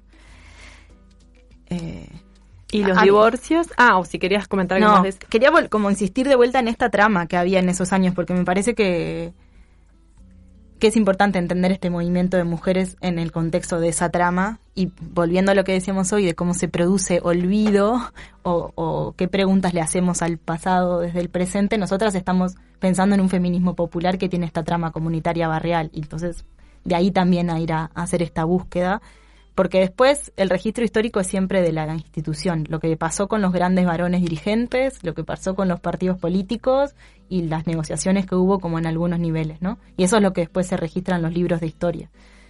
Es muy difícil encontrar algo de esto en lo que después se recupera sobre la sobre la transición democrática. No aparece toda la negociación política, pero no aparece ni el movimiento de mujeres ni toda esta trama comunitaria popular que sostenía la vida. Y el otro dato, para mí maravilloso, fue el del aumento de los divorcios. Que, claro, si una también haciéndole preguntas al pasado desde el presente sabe que la gente en medio de la ola feminista Sí, se separa. se separa, se Entre otras divorcia, y Entre pasan otras muchas cosas. cosas. Pero Pasan- esa pasa, pasan damos fe. muchas cosas. Eh, damos fe. Y yo, yo doy fe particularmente. Eh, de, de mi vinculación con Fanny. Entonces, Fanny es una de las feministas de esos años, Fanny Puyeski, es una de las que eh, eh, fundó la Comisión de Mujeres del Frente Amplio y que había publicado en los años 80 un libro que se llama Manual para Divorciadas. Y resulta que efectivamente era importante hablar de las divorciadas porque las mujeres estaban divorciando, ¿no? Eh, aparece en uno de los recortes de prensa que yo me topo que había una preocupación por el aumento de los divorcios eh, y efectivamente a partir del año 87 empiezan a subir eh, los divorcios y hay todo como una variante en lo, en lo que se llama como el índice de, nupcialidad, digamos, porque la gente se empieza a casar menos, los matrimonios duran menos tiempo eh, que, antes. Y es, es interesante porque hay muchos divorcios, por ejemplo, en el interior, no solamente que en, en Montevideo, que es donde tal vez eh, a veces había más presencia feminista, pero había movilización en todo el país y las mujeres estaban divorciando antes en el interior que lo que pasó en Montevideo. Y cuando voy a las entrevistas y le pregunto, muchas compañeras sí dicen, en los barrios sí, nos estábamos divorciando, empiezan las mujeres, decía una de las entrevistadas, como mi marido me decía, todas están divorciando. Y ella le decía, bueno, como vos, vos también ubicate porque si no también eh, te va a tocar. Pero bueno, que una tras otra en el barrio se iban divorciando, en algunos casos por situaciones de violencia, pero no solo. Y, y en la medida que estas mujeres empezaron a hablar de los problemas que tenían eh, en sus casas y que se empiezan a encontrar con otras, ella dice, cuando se dan cuenta que son libres, decía una de las entrevistadas, y cada una se dan cuenta que, esa situación del matrimonio era tan opresiva y que no sabían ni, en algún caso, se habían casado porque era lo que tocaba hacer, eh, empiezan como a divorciarse. Y eso aparece en, en la prensa feminista también, de manera como más tardía. Creo que es de las cosas que ellas mencionan que sucedió, pero que fue más difícil como de hablar. O sea, hablar de la mujer divorciada y, y sobre todo esto que decía hoy más temprano, como no es sencillo reorganizar la vida por fuera de la heteronorma y por fuera de la familia, ¿no? Padre, madre, hijos, y como ese límite de la heterosexualidad obligatoria también estaba en relación a cómo pensarse como divorciadas. O sea, se divorcian, tienen mucho más tiempo para sí mismas, hacen como un ensanchamiento de la libertad mu- muy grande, pero luego Sí. cómo organizas la vida. Tenés que salir a trabajar. Si el señor antes cuidaba poco, ahora menos. Si antes era un lío organizar el dinero, ahora más. Eh, y aunque y todo estaban lo que las la sociedad amigas. devuelve, ¿no? Claro. Sobre eso. Y aunque estaban las amigas y todo, no era tan fácil. No es que se pensaba, por ejemplo, en criar comunitariamente en el barrio. O, o, o sí, tal vez eso estaba sucediendo en los barrios, en las cooperativas, pero decirlo, simbolizarlo, era como un poco más, más complejo. Y sí, sigue el índice de divorcios como hasta los 90, parece que siguió, siguió y después un poco se, se estabiliza, pero son, yo creo que es un dato muy fuerte en relación a cómo se sucedió esta alteración, como en el mundo reproductivo en esos años. Y es curioso porque las ciencias sociales de esos años hablan de la revolución de los divorcios y toda la preocupación demográfica y qué estaba pasando en el país, es un fenómeno igual regional, y lo empiezan a explicar con que nos parecemos más al primer mundo, de las, donde las mujeres se divorcian, no es lo que es, no sé, la salimos de la dictadura y de esa opresión y la gente está tomando otros caminos, pero nunca se habla de lo que estaban haciendo las mujeres de manera organizada en Uruguay y en la región, y que también se habían divorciado en el norte porque había habido en los 70 tremendo relajo feminista también, ¿no? Eh, y eso se queda también como por fuera. Bueno, le agradecemos el trabajo a Noel. Esperamos Sí. el libro. Sí, porque En tenemos acá breve. la tesis, pero queremos tener un libro, Noel. Te vas con unos deberes de Yo acá también quiero desordenando tener un libro. Mágicamente. Ahora ya. Pero qué trabajo después ponerse No, bueno, hay un trabajo enorme que esperemos. Yo creo que sí, que se pudo transmitir bien. Además, esto es complemento de la transmisión televisiva de hace unos días que en breve van a poder ver, que tuvo además a nuestra compañera acá como eh, conductora. eh, Horrible. fuerte, Estelar. fuerte, estelar, con do- Estelar. dos estudios, varias cámaras, bueno, ya, ya lo verán. Y un nivel de descaro, nosotras dos ahí en ese silloncito. Pero felices. Felices, felices. Pero sí, sí estuvo esta actividad. Estamos editando el video para compartirlo en redes en breve. Creo que vale, vale la pena, como a todas, creo que nos hace bien escucharnos decir que era un poco el propósito de esa actividad. No solamente en relación a lo que está en la investigación, sino a lo que las compañeras que leyeron la tesis, eh, de, como de distintos tiempos, de distintas geografías, como pueden ir eh, diciendo, me parece que es parte, o la tesis tiene ese propósito de abrir diálogos, entonces, eso. bien, le agradecemos el trabajo, Noel. Sí, muchas y gracias. Y la invitación. Y por venir otro miércoles más acá al estudio. Me voy quedando, porque ya que vengo tan Sí, seguido... ya está, quédate. Es tu casa. Eh, vamos a una tanda y ya volvemos para hablar de Colombia con Raúl Civechi y escuchar música colombiana y todo lo que se viene enseguida.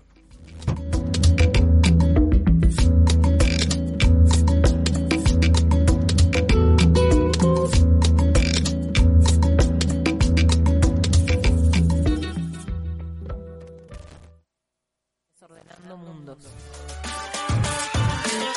El programa de radio de Sur.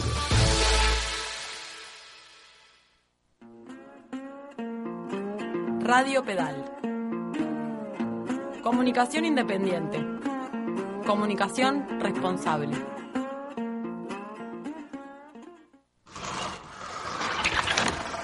La Persiana. El periodístico matutino de Radio Pedal. Preguntas, respuestas, información y perspectivas. De lunes a viernes de 8 a 9 de la mañana, con repetición de 13 a 14 horas. La Persiana. Un proyecto colectivo.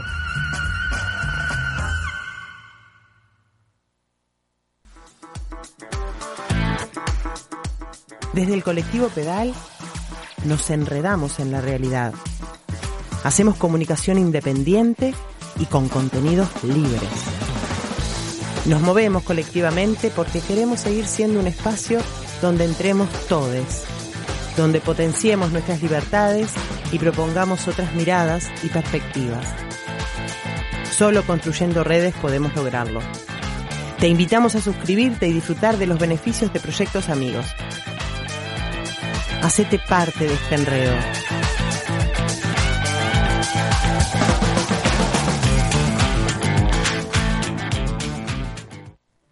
Vos, ¿qué onda la vida de trazos? ¿Trazos? Eh, a ver, ¿cómo, ¿cómo explicarlo? Ah, sí. Trazos. ¿Trazos? Trazos. Séptima temporada. Siete temporadas sin buscar sonrisas cómplices ni caer bien. Todos los jueves. 18.30 horas. Por Radio Pedal.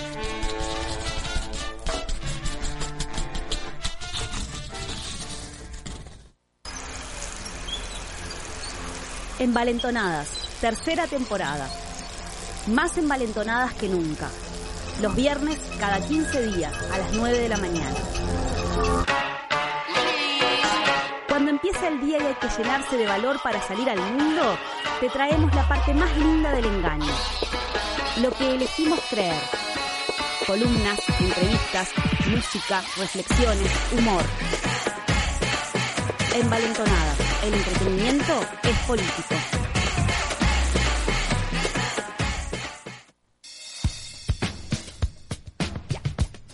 ¿Cómo queda. ¿Cómo queda una hora entera de música? Uh, ¿cómo queda? Miércoles de 20 a 21 horas, toda la música por Radio Pedal.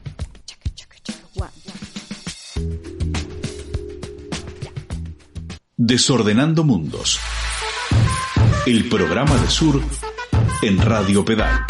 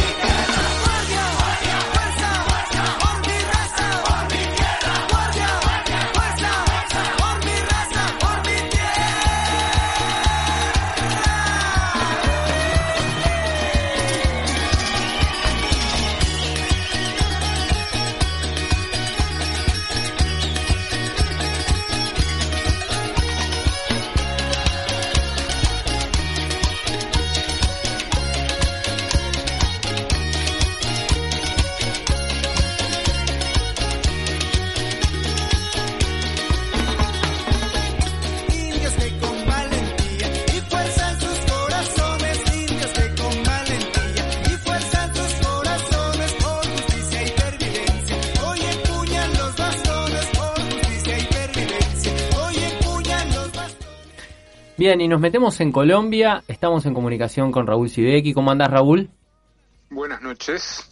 Estamos escuchando el himno de la Guardia Indígena de Colombia, este este agrupamiento de autodefensa, ¿no? De las de las de los pueblos.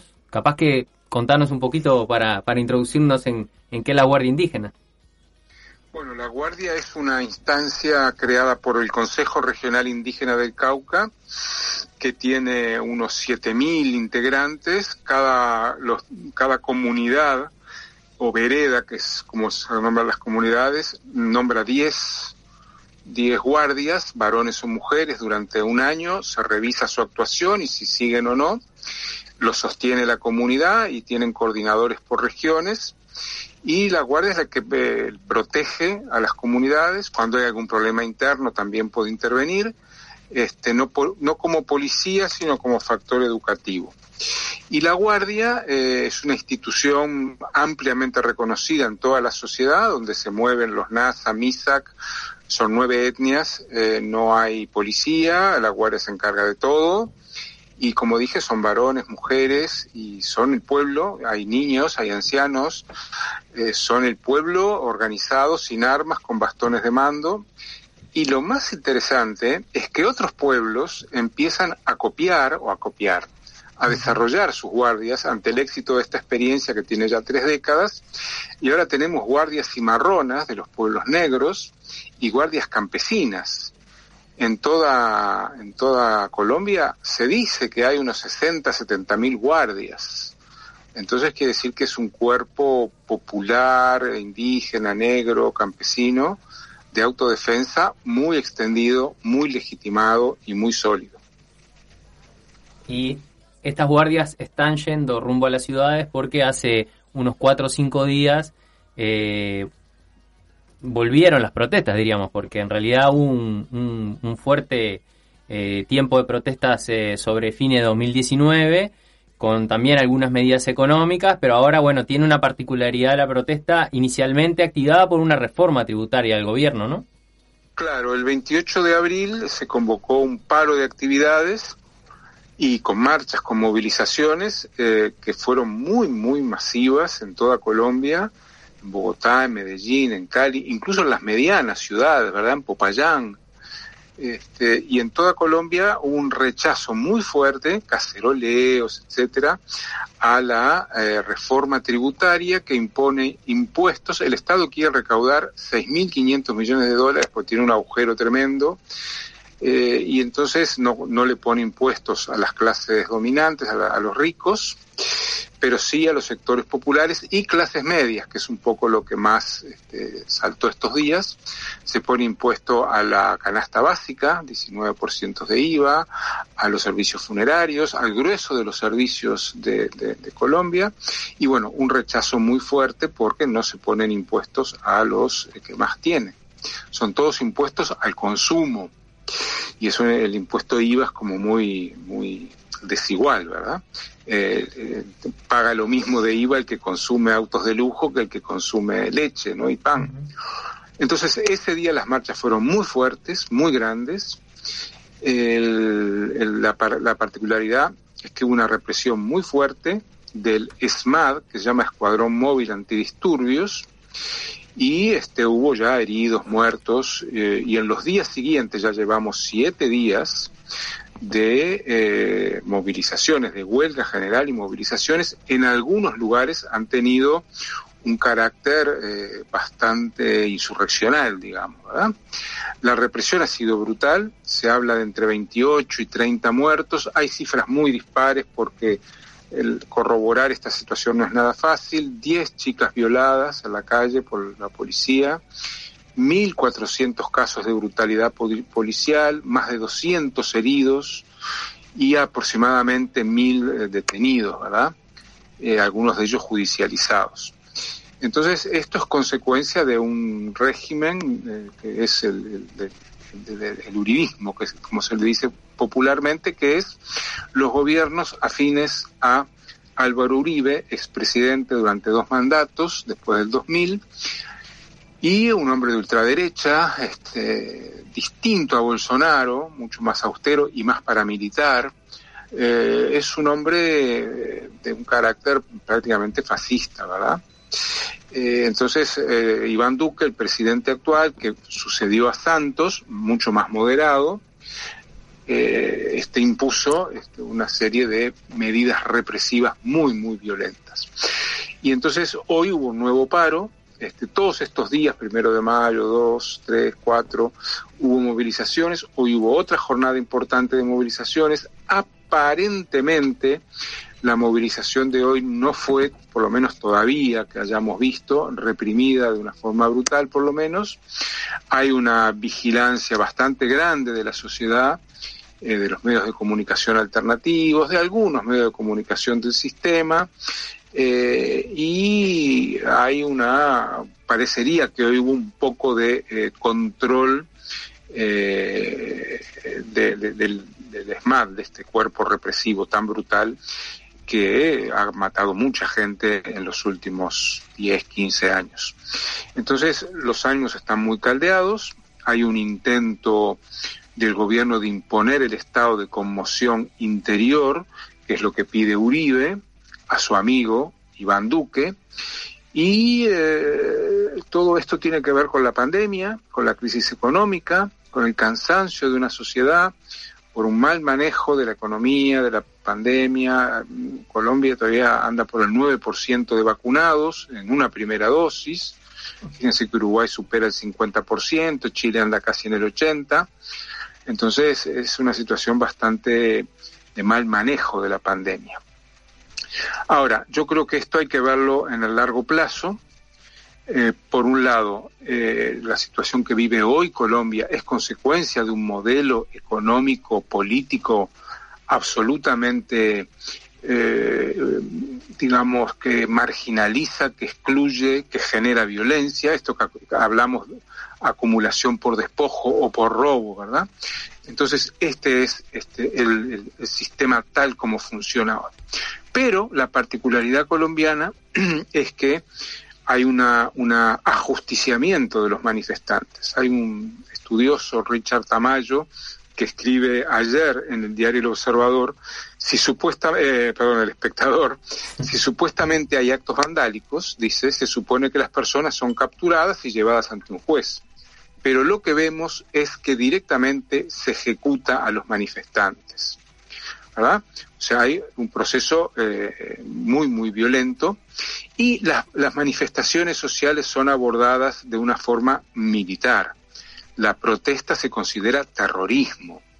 Eso es consecuencia de 60 años de guerra en Colombia, es consecuencia de, la, de que cuajó una clase dominante, una burguesía genocida, que no tuvo ningún problema a lo largo de su historia en generar la masacre de las bananeras, de las cuales habla Cien años de soledad, García Márquez, ¿verdad? A principios del siglo XX, una masacre que puede haber muerto dos mil personas tranquilamente concentradas en la plaza para exigirle a la United Fruit Company que aumentara los salarios.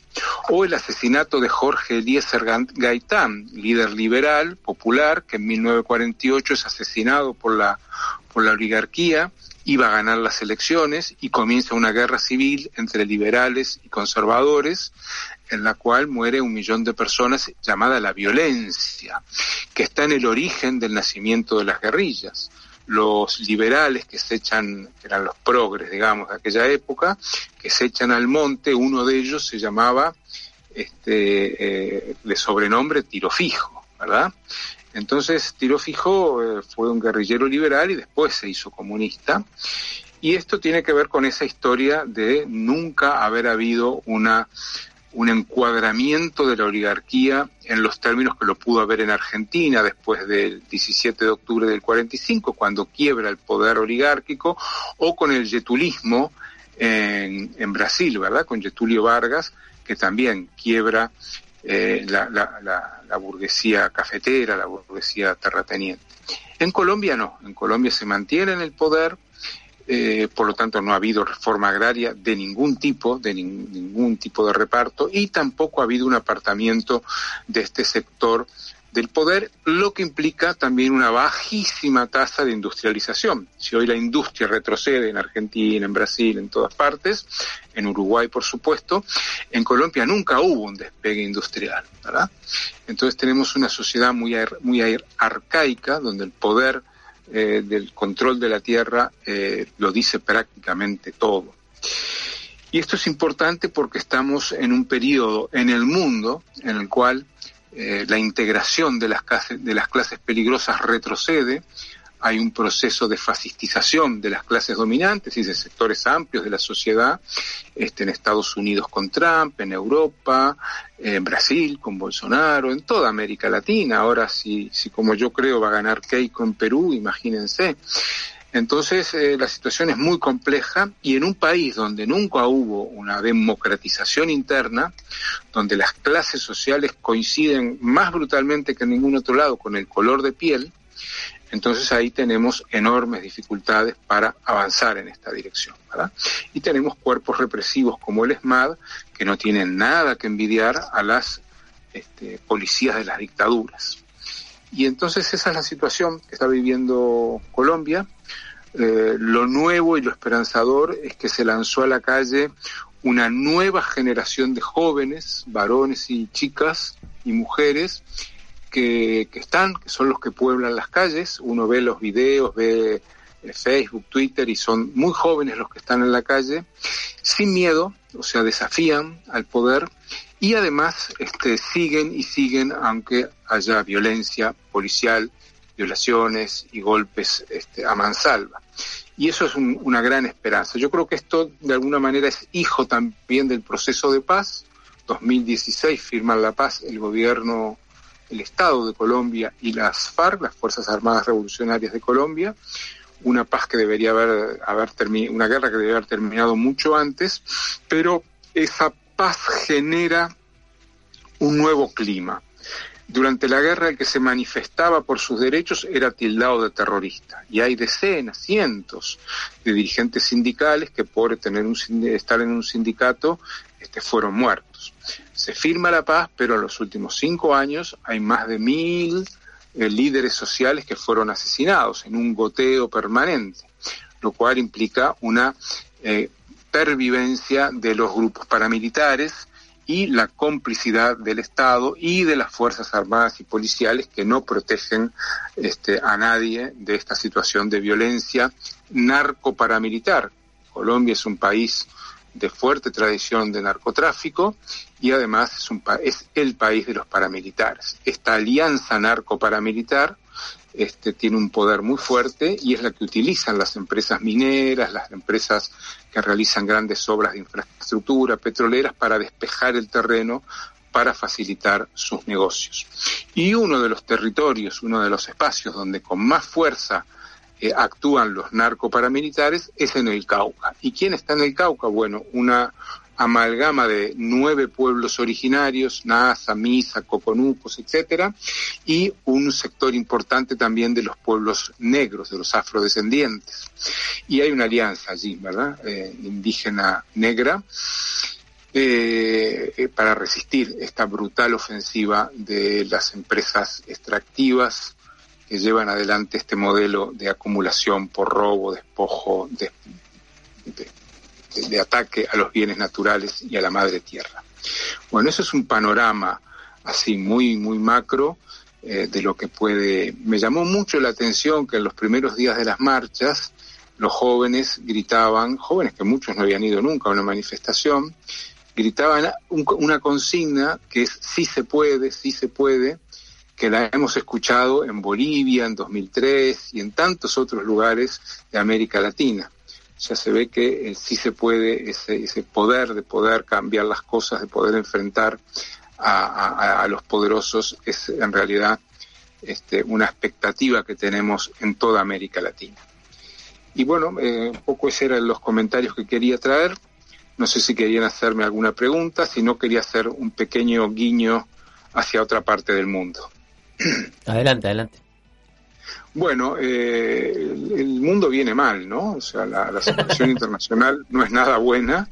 Este, eh, en, en este momento hay tensiones de guerra muy fuertes en Asia, en el mar de China, en Taiwán, en Crimea, en la zona de Ucrania fronteriza con, con Rusia, y hay un proceso de derechización muy grande de las sociedades. Hoy en día en Francia la persona que tiene más que, que va primera en las encuestas para las próximas elecciones es Marine Le Pen del Frente Nacional. Y bueno, en Madrid, que hay elecciones de la Comunidad de Madrid, 5 millones de personas, eh, ganó con una contundencia brutal, no llegó a la mayoría absoluta, pero con Vox sí la tiene el Partido Popular de Isabel Ayuso. Esta mujer no es cualquier persona, es una mujer relativamente joven, 42 años, que viene de sectores populares, con un discurso ultra muy, muy cargado, que sumando el 45% de ella más el 9% que sacó Vox, tienen el 55% de los votos en un lugar como Madrid. Y lo que me preocupa mucho es el discurso de Ayuso, ¿verdad? Ayuso plantea que no hay que ser feminista, eh, plantea que vivimos bajo una dictadura feminista y plantea que este, los inmigrantes y las feministas y los rojos, los de izquierda, son el gran problema de España hoy. Y junto a eso se constata una caída enorme del, del, Partido Socialista, un ascenso de Más Madrid, que es una decisión de Podemos, que le ganó al Partido Socialista, es la primera vez que pasa algo así en España, y el, la debacle de Podemos, que su secretario general renunció a todos los cargos políticos, ¿verdad? Pablo Iglesias. Y esto me merece dos comentarios. Por un lado, eh, la derechización muy fuerte del, del, de las clases medias españolas, una derechización contundente, maciza, masiva, eh, antinegros, antiinmigrantes, antimujeres, antifeministas, eh, culpándolos de los grandes males. Esto es muy preocupante, pero también es preocupante la trayectoria de la izquierda. Eh, el, eh, hay un editorial hoy del diario público que plantea que las elecciones de Madrid cierran el ciclo del 15M. ¿Qué fue el 15M? Fue el 15 de marzo de 2011, cuando decenas de miles de personas salen a las calles. Ah, acababa de pasar la crisis de 2008, gobernaba el Partido Popular, la derecha dura, y la de Ayuso, y este, acampan durante días y días en, la, en las plazas reclamando democracia real ya, de, reclamando cambios de fondo, y ese empuje generó una oleada de movilizaciones en todo el país y luego lo que fueron las mareas, ¿verdad? La marea por la educación, la marea blanca por la salud, la, la plataforma antidesahucios, la PAP, o sea, un movimiento muy estructurado en muchos lugares, decenas de espacios tomados, de casas recuperadas, decenas de edificios recuperados que iban a ser desahuciados, en un movimiento muy potente que todavía existe en el Estado español. Eh, en 2014, tres años después, se crea Podemos. Eh, eh, Podemos se crea y tiene una, un 25% de apoyo en las elecciones, o sea, algo que la izquierda, la izquierda izquierda, ¿no? Nunca había conseguido, solo el Partido Socialista, que es una semi-izquierda, digamos, centro. Y rápidamente empieza a haber una lucha de poder dentro de Podemos, este, los que las personas, los- el grupo anticapitalistas que es de origen trotskista eh, termina siendo arrinconado y prácticamente se va, o lo, van, y el grupo de Rejón, que hoy es Más Madrid, también se va, pero en 2000, eh, hace un año y pico, eh, Pablo Iglesias consigue entrar al gobierno como vicepresidente y tener varias eh, ministerios, ¿verdad? Entre ellos el de su esposa Irene Montero. Eh, bueno, eh, hoy Pablo Iglesias tuvo que renunciar, se va, deja la política, el fracaso de Podemos en Madrid fue muy grande, sacó apenas 10 eh, 10 diputados frente a 25 de la decisión más Madrid y 24 del Partido Socialista. O sea, es una izquierda muy minoritaria que sacó solo el 7% y estuvo cerca de quedar fuera. Esto es importante porque si, si no llega al 5% no tiene representación. Entonces, para esta opción eh, institucional y electoral, eh, realmente fue un golpe muy fuerte. Y con la renuncia a todos los cargos de Pablo Iglesias, que renunció a la, vicepresidencia, a una de las tres vicepresidencias que había, para eh, presentarse por Madrid, y bueno, y sale muy mal parado en Madrid para apuntalar al partido en Madrid, y entonces ahora se retira. Bueno, esto es un poco la síntesis de lo que decía, ¿verdad?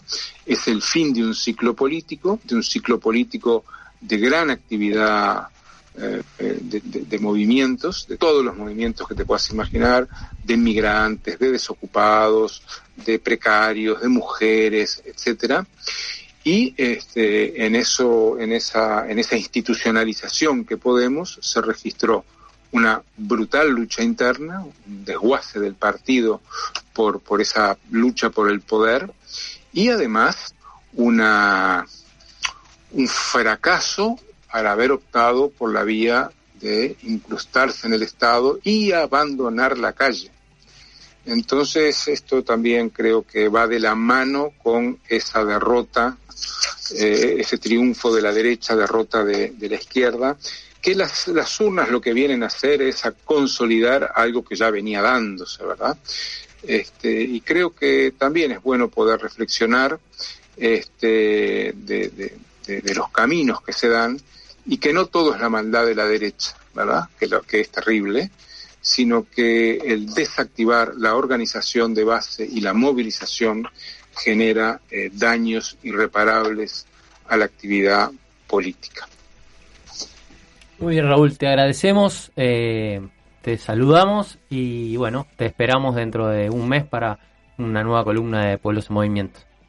Espero que sea más optimista, capaz que el mes que viene podemos hablar ya de la llegada de los zapatistas a Europa y de cosas un poco más este para arriba, digamos. O podemos seguirle dando una vueltita más de tuerca a todo esto que seguramente lo tenga. Seguramente. Un abrazo. un abrazo, hasta luego. Escuchamos un poco más de música de Colombia y ya volvemos para cerrar Desordenando Mundos. Hace más de cinco siglos que los vagos del gobierno arribaron del infierno en los barcos de un pirata con lepra, curas y ratas a llevarse sin pagar oro, plata y reficar, agua, tierra, pan y leche y a lavar con no de breche las lucas en Panamá que los mantenga su madre patria, su madre patria que los mantenga su madre patria, su madre patria, su madre patria, su madre patria su reverenda madre, su madre Estos son los requisitos para ser multimillonario. Pague el mínimo salario al que necesite un puesto. Evada todos los impuestos y apoye su candidato para que agilice el contrato. Dele coima al enemigo, cianuro dele al testigo y dele cuota al paraco que los mantenga su madre patria. Su madre patria, que los mantenga su madre patria. Su madre patria y su madre patria. Su madre patria, su reverenda madre. Su madre patria. Bien, estamos terminando, ahí llegando con las últimas, apretaditos, eh, a este quinto programa de la segunda temporada. Y eh, queremos comentarle la música que escuchamos en el programa. ¿Está bien? Exactamente. Eh, ¿Comento? O... Adelante. Bueno, eh, ya comentamos que, que la música de la primera parte la eligió Noel, estuvimos escuchando a Sara Eve, histórica, eh, justamente de, de la música que nos trae el momento actual del, del feminismo, que también produce sentidos, ¿no? Y condensa sentidos. Y después, como ella ya contó, estuvimos con Laura Canoura. Pero ahora, en la segunda parte y sobre Colombia, escuchamos un poquito del himno de la Guardia Indígena, que ya nos explicaba Raúl este, de, de qué va esta guardia súper interesante. Y ahora escuchábamos a Edson Belandia y a Adriana Liscano, colombianos ellos, con la canción esta Su Madre Patria, que bueno, un poco como que manda, si, si, si vemos el video, manda a los, a los dirigentes políticos colombianos a, a, reclamar a la madre patria que, que viene siendo, bueno, España, Estados Unidos, ¿no? Como que vayan a, a pedir allí este recursos o- o- y no sacárselos al pueblo. Eh, y ahora después nos vamos con otra cancioncita de ellos también. Ahí está. Eh, recomendarles que hay dos notas en el portal sobre lo de Colombia, notas, eh, una que es como una crónica del paro bastante detenida y demás, otra que intenta combinar esta, este tiempo de Colombia con lo que sucede en otros países y por ejemplo se pregunta si no está sucediendo un poco lo de Chile en el sentido de que no es solo una manifestación aislada por una cuestión puntual. También hay una nota eh, sobre los 100 años de Paulo Freire, Pedagogía y Esperanza en tiempos pandémicos de Hernán Ubiña, y otra sobre la conexión entre el proyecto Neptuno, que lo seguimos teniendo ahí porque el muchacho eh, es Sigue. insistente, sí, sigue, sí, sí, siguen, ya también, queremos Ojo. decirle, ojo, y el, este proyecto y la, y la ley de riego, hay otro artículo reciente que se llama Ficciones hídricas que les recomendamos. Y como siempre, además de leer estas notas en Sur, les recomendamos que se den una vuelta por la página de Radio Pedal, radiopedal.uy. Allí pueden suscribirse y pueden además escuchar contenido súper interesante sobre eh, lo que van produciendo los diferentes programas de la radio. Y además, eh, como siempre también les recordamos que en Radio Pedal los miércoles funciona una olla que también recibe donaciones de 10 a 14 horas, así que siempre están, son bienvenidas a arrimarse con algo, a colaborar con la olla o a suscribirse a Radio Pedal. Y aunque dicen que nosotros vimos arriba, son los ricos los que quieren todo regalado. Y Edson Belandia y Adriana Liscano se lo cuentan. Nos vamos. Chao.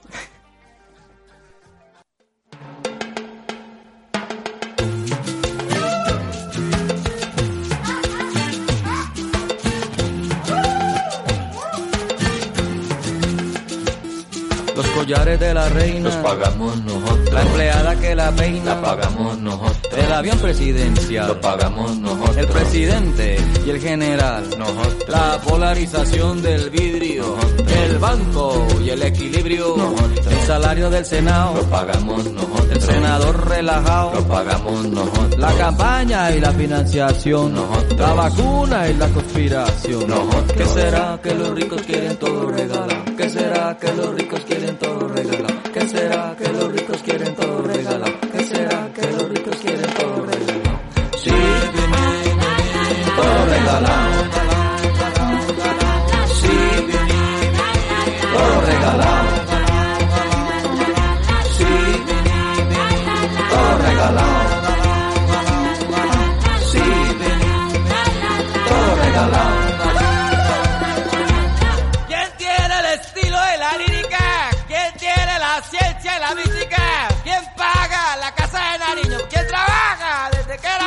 Nosotros. ¿Quién pierde la paz y la guerra? Nosotros. ¿Quién pierde el pedazo de tierra? Nosotros. ¿Quién es el bombero y el artista? Nosotros. ¿Quién echa el asfalto en la autopista? Nosotros. ¿Quién maneja las máquinas? Nosotros. ¿Quién enseña matemáticas? Nosotros. ¿Quién hace los goles? Nosotros. ¿Quién poda los árboles? ¿Qué será que los ricos quieren todo regalar? ¿Qué será que los ricos quieren todo regalar? ¿Qué será que los ricos quieren todo regalar? ¿Qué será que los ricos quieren todo regalar? ¿Qué está en la mar? ¿Qué está en la mar? ¿Qué está en la mar? ¿Qué está en la mar? La cúpula no marcha porque no vive en Suacha, la estrella no marcha porque vive en las alturas, el exministro no